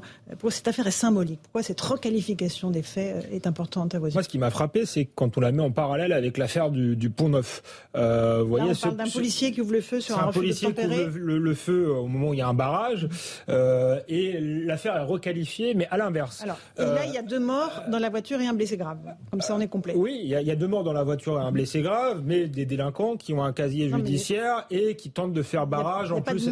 un jour sont deux morts avec un Oui, mais comme les, les circonstances, c'est pas pareil. De, euh, pour le coup, il y a un mort qui est tabassé par, euh, qui est lynché dans, dans un bus parce qu'il a demandé le titre de transport, et il y a un policier euh, qui tire parce que il y a un danger, il y a un barrage qui est forcé, et la, la, la, la, qualification passe. De, de, de, de, homicide ayant entraîné la mort sans volonté, sans volonté euh, à, euh, homicide volontaire. À, homicide, volontaire. Et là, c'est euh, exactement, c'est exactement l'inverse. Donc il y a quelque chose de, paradoxal et de choquant, mais je crois que ça, ça dit quelque chose sur le fonctionnement de, la justice. Alors on dit beaucoup que c'est pas de la faute, pas seulement l'idéologie des juges, qui a un problème de prison, il y a un problème de volonté politique, certes, mais là c'est quand même une décision des juges qui qui pose qui pose question. Et je pense qu'il y a des choses euh, à revoir. Je pense que les, juges sont jaloux de leur indépendance. C'est très bien que la justice soit indépendante, mais l'indépendance ne signifie pas l'irresponsabilité. Et donc je pense qu'il devrait y avoir, à la manière de la police des polices, une forme de, justice des juges, que dans ce genre de cas, d'affaires emblématiques, certes... Un IGPN pour les juges, c'est ça La famille va faire appel, mais il pourrait y avoir une autre autorité qui soit saisie pour voir pas forcément pour contester la décision, mais pour voir dans quel cadre elle a été prise, euh, pourquoi. Donc ça, ce serait une, une avancée. Ensuite, je pense qu'il y a quand même un problème idéologique, je le disais, euh, dans, dans, la justice. On voit bien que la harangue de Baudot, euh, ce texte qui dit qu'il faut avoir un, préjugé favorable pour le voleur par rapport à la police, pour l'ouvrier par rapport au, au, patron, qui invite les juges à être partial, c'est ce c'est une harangue qui est récitée à l'école nationale de la magistrature. Donc il faut peut-être et donc toute la justice est tournée vers la réhabilitation euh, des coupables. C'est une bonne intention, mais je crois qu'on devrait se tourner plus euh, vers, la, victime. et penser à la rédemption des familles. C'est pour ça que le témoignage de la veuve de Philippe Monguillot était très intéressant. Je viendrai. Moi, je crois qu'il ne faut pas tout mélanger. Il faut laisser à chaque affaire euh, sa logique judiciaire. à chaque fois dire ah ben là vous avez fait ça, donc là vous devez faire ça. C'est pas comme ça que ça marche. La, la justice, ça marche à partir d'une instruction sur des pièces, sur des preuves, et chaque affaire a sa propre logique. Mm. Bon, donc c'est pour ça que je pense c'est pas rendre service aujourd'hui de dire vous avez sur le pont neuf vous avez fait ça, alors là vous auriez dû faire ça parce qu'il n'y a pas d'automaticité, sinon il n'y a pas de justice. Sinon il suffit de dire c'est des, des, des, procédures où le juge n'a pas la liberté d'instruction. Alors après, attention, il y a une procédure parce que là il y a des faits, il y a une demande de requalification, mais en dernière analyse, il y a un procureur de la République qui va donner suite ou qui va pas donner suite. Donc d'un certain point de vue, il y a la possibilité. D'ailleurs, la famille le sait. C'est pour ça qu'elle elle l'a dit très clairement. Elle, va le faire. Elle va demander à ce que le, procureur de la République ne suive pas euh, les réquisitoires, du, les réquisitions du parquet ou la requalification euh, qui est faite par le, euh, le juge d'instruction. Voilà. Alors après, j'ai pas les détails. C'est vrai que ça a l'air choquant parce qu'il y a quand même dans les deux cas, il y a quand même mort d'homme et que euh, si on a la possibilité de lyncher quelqu'un et que finalement euh, on s'en sort avec euh, une peine à minima, ça, ça, ça, ça choque et c'est vrai que ça donnera le sentiment. Mais c'est ça qui m'ennuie, c'est qu'il y a des juges qui se rendent pas compte qu'en faisant ça, ils portent atteinte à l'institution judiciaire parce qu'ils lui rendent pas service, parce qu'évidemment ils créent le doute sur ce qui se passe et puis après, évidemment, il y a tous les discours sur le thème vous êtes politisé, etc. Je Je suis pas sûr que le syndicat de la magistrature soit aussi fort et aussi puissant, vous voulez bien le dire, à l'intérieur de l'institution judiciaire. Ah bon. Il y a le syndicat de la magistrature, mais il y a, il y a, c'est 20% quand même, donc ça, ça, compte. Et il y a ce qui on, on apprend à l'école nationale de la magistrature. Euh, il y a aussi le fait, je trouve, qui est très symbolique. Donc elle, va être correctionnalisée cette affaire, c'est-à-dire que euh, il, elle risque d'être correctionnalisée, d'accord. Euh, et donc euh, euh, ça devait passer devant si, si les, les les présumés coupables ou les présumés innocents euh, passaient devant une, cour d'assises, ils devaient passer devant une cour d'assises, il y avait un jury populaire.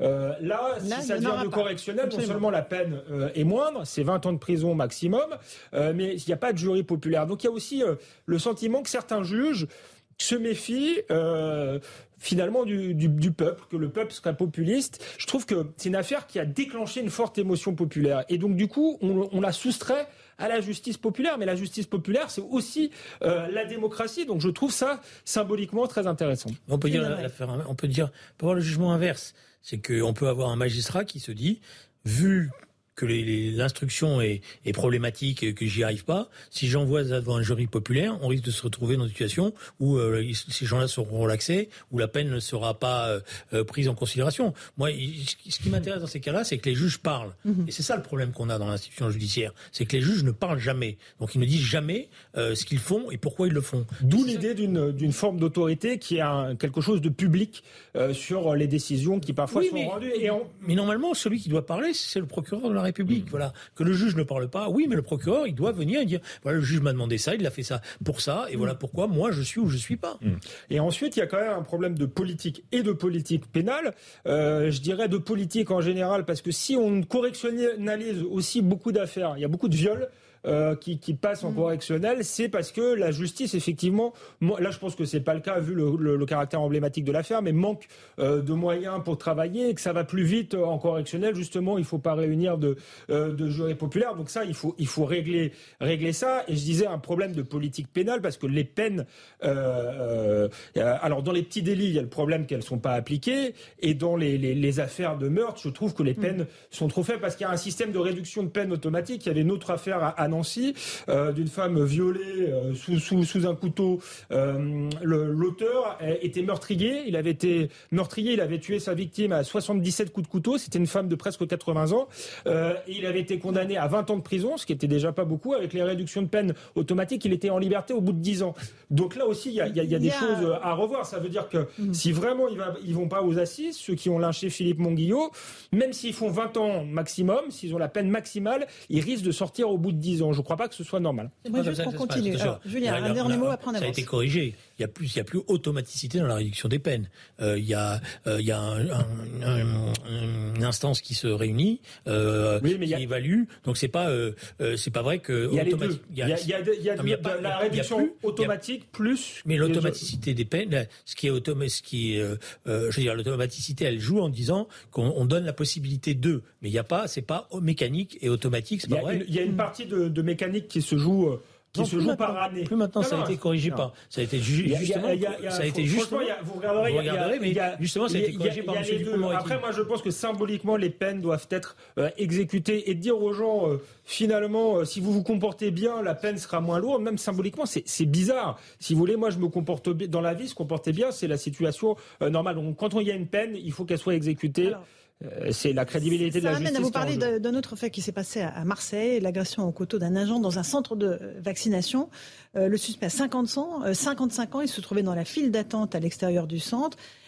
il avait déjà 14 condamnations à son actif et il présenterait des troubles sur le plan psychique. Alors pourquoi était-il en liberté? Réponse avec Sandra Busson et puis on en reparle. Ce matin, peu après 8 heures, un homme était en train de faire la queue devant un centre de vaccination du 5e arrondissement de Marseille et sans motif apparent, il a alors brandi un couteau, s'est dirigé vers l'agent de sécurité et l'a poignardé à l'épaule, le touchant à une artère. Le pronostic vital de la victime est engagé. Le suspect, âgé de 55 ans, a été interpellé et placé en garde à vue, mais il présenterait des troubles psychiques, selon le parquet. Cet homme a déjà eu affaire à la justice il a fait l'objet de 14 condamnations dont nous n'avons pas les qualifications, à part la dernière euh, qui concernait des faits euh, de rébellion, mais qui date de plusieurs années déjà. Les motivations euh, de son geste ne sont pas encore déterminées, mais en l'état, rien n'oriente l'enquête sur la piste d'un acte terroriste. L'enquête est ouverte pour tentative d'homicide. Là encore, Julien Drey, on est sur euh, un parcours de récidive, de délinquance qui n'a pas pu être stoppé par la justice. Oui, mais là, on est plus dans les problèmes aujourd'hui de ce que représente la psychiatrie en France. Et le discernement. C'est-à-dire qu'il n'y a pas assez de place dans les hôpitaux psychiatriques et que c'est vrai qu'on a un certain nombre de gens qui sont des gens euh, en grande difficulté et qui sont en liberté, qui ne sont pas suivis comme il le faut. Et c'est pas la prison qui peut régler ça. Euh, c'est là, on, a, on avait avant une psychiatrie qui était exemplaire en France. On a fermé des hôpitaux, on a fermé des postes. Euh, maintenant, euh, euh, justement, on se, débarrasse des gens à problème dans les, prisons et l'administration pénitentiaire. Et c'est pas gérer des profils comme ça, parce que c'est un traitement très particulier. Donc là, on est plus dans des problèmes psychiatriques avec des instruments qui sont plus adaptés à ce type de personnalité-là. C'est-à-dire que la prison, elle devient un dépotoir où on met tout le monde. Voilà. non, mais ça, ça je suis d'accord avec ça. Il y a un problème avec les hôpitaux psychiatriques en France qui sont débordés. C'est le problème des politiques budgétaires, y compris avec les prisons, ou parce que ça coûte cher de, de faire des prisons, on n'en fait pas. Et à la fin, ça coûte beaucoup plus cher, je crois, à la société, puisque ça fait des dégâts euh, terribles. Allez, on, va garder quelques minutes pour parler de l'Ukraine, si vous le voulez bien. Il y a beaucoup d'incertitudes sur le, sol, euh, le sort des soldats ukrainiens qui ont été évacués de l'usine Azovstal à Mariupol. On envisage, c'est 1730 soldats qui ont été évacués vers des territoires russes. On espère que certains d'entre eux euh, pourront être échangés avec des prisonniers ukrainiens. En tout cas, la Russie, elle, affirme euh, vouloir les juger, les juger pour ce qu'ils ont fait. Euh, Julien Drey, est-ce qu'il faut faire des héros de ces soldats qui se sont battus jusqu'aux dernières limites Ou est-ce que vous nuancez un tout petit peu votre jugement sur ce fameux bataillon Azov qui était présent à Mariupol? Ah, Le bataillon Azov, il a une mauvaise réputation. Euh, il était plutôt marqué euh, à l'extrême droite, avec euh, un certain nombre de, de, de, soldats qui avaient eux-mêmes des insignes paramilitaires de, des armées nazies, des choses comme ça. Bon, quand ils étaient à la place Maïdan, parce qu'une grande partie de cela était à la place Maïdan, je peux vous dire que c'était pas des, des gentils héros positifs hein, à cette époque-là, en les cas de ce que j'avais vu. Bon, là, ils ont effectivement. Ils étaient en pleine action contre les manifestants. Non, non, ils étaient, ils étaient en train de tenter de renverser le gouvernement légitime ukrainien, mais ils étaient sur une logique qui était une logique euh, paramilitaire d'extrême droite. Euh, voilà. Après, ils ont continué, ils se sont reformés, ils se sont reformatés en bataillon, ils ont été combattre dans le Donbass et ils se sont livrés à un certain nombre d'exactions. Euh, c'est pas vrai qu'ils c'était, c'était pas euh, un gentil bataillon par la suite, ils se sont gonflés avec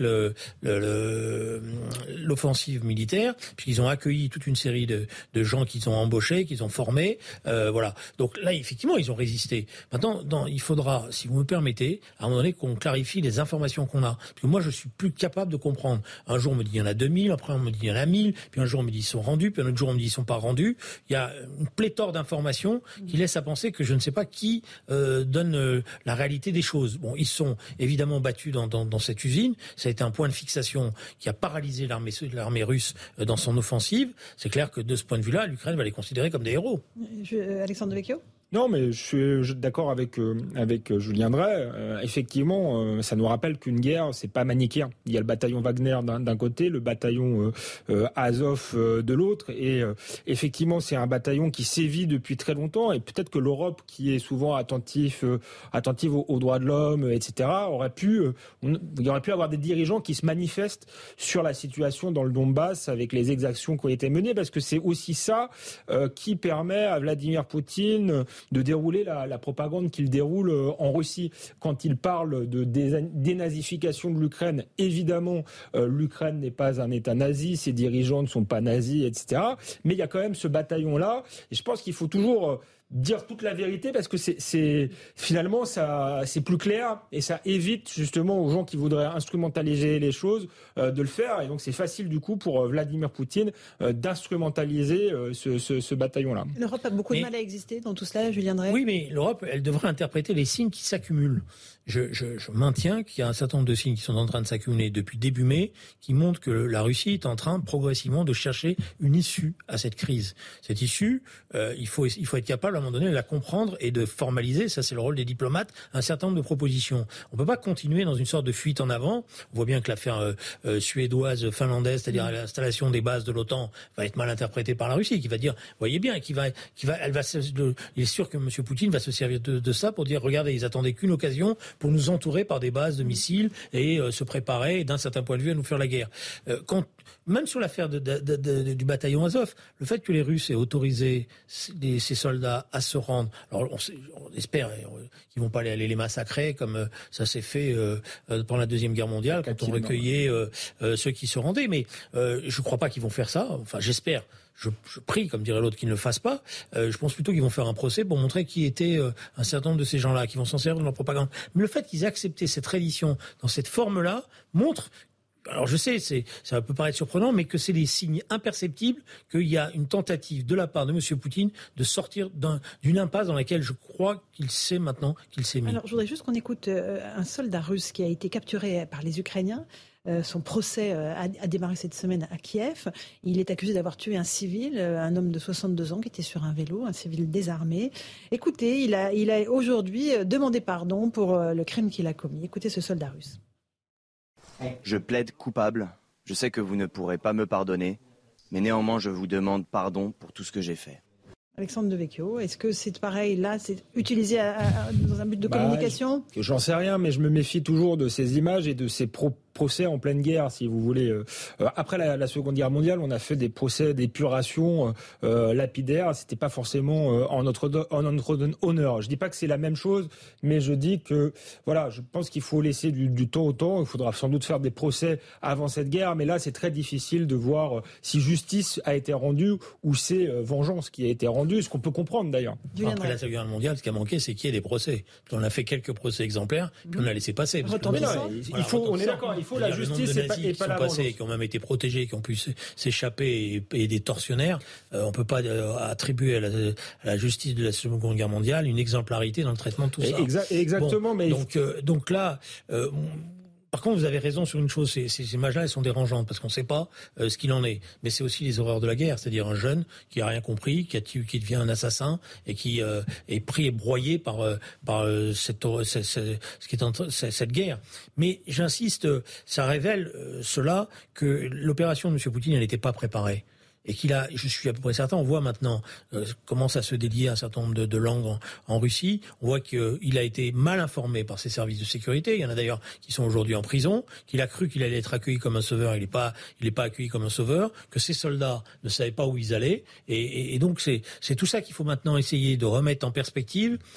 La bonne formule pour l'Europe, c'est qu'elle nomme deux ou trois diplomates mhm. et qu'ils fassent leur travail de diplomate. C'est-à-dire qu'il ne s'agit pas de faire euh, de, tambour et trompette, il s'agit de se mettre autour d'une table, d'y passer des heures et des heures et trouver la solution. Et c'est ça le rôle de la diplomatie maintenant. En allant voir Poutine. En allant voir M. Poutine. Avec lui. Voilà. Par le, tous les biais possibles euh, il y, a, il, y a, il y, a, un débat, euh, j'ai tendance à penser comme euh, Julien. Il y a ceux qui expliquent qu'on a été trop faible avec Vladimir Poutine et qu'il ne comprend que le, le rapport de force. C'est possible, mais il est aussi possible qu'effectivement il se soit lancé dans une guerre aventureuse, euh, qui soit euh, dos au mur et qu'il y ait une fenêtre pour une négociation.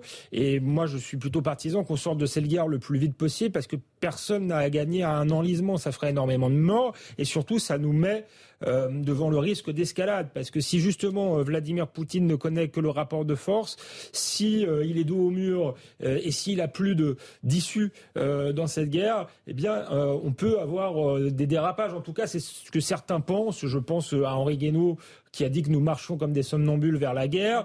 Il y a une interview qui va sortir de Jean-Pierre Chevènement dans le, le, Figaro. Il dit qu'une escalade est tout à fait possible. Euh, donc euh, voilà, c'est un risque. Euh, et je pense que c'est pas capituler en race campagne de, devant Poutine que de chercher une issue diplomatique. Non, mais je, je, signale qu'on a, on a tracé un portrait de Poutine en, ces dernières semaines. On a l'impression qu'il était totalement malade, qu'il avait la maladie de Parkinson, qu'il était de rien. Puis quand vous regardez bien les images, j'ai l'impression d'un personnage qui est, qui est pas en train de, qui est pas l'agonie. Alors il est peut-être bien shooté par les médecins russes, tout ce que vous voulez. Donc euh, ce portrait-là n'est pas le bon. Euh, c'est un cynique, c'est sûr. Euh, il se comporte de manière euh, dictatoriale, mais en même temps, je pense qu'il sait quels sont les rapports de force. Et il n'est pas stupide. Euh, son histoire politique montre qu'il est tout sauf stupide. Et donc il sait quels sont les rapports de force et il va en tirer des conséquences. C'est le moment où il faut saisir ces opportunités-là, parce que sinon après, on ne sait même pas ce qui se passe à l'intérieur euh, de, l'état-major russe. Mais il y a une partie de l'armée russe qui va pas supporter longtemps d'être humiliée comme elle l'a été. Merci beaucoup Julien Drey, Alexandre Devecchio pour ces débats dans Punchline sur Europe 1 et sur CNews. Je vous retrouve dans un instant sur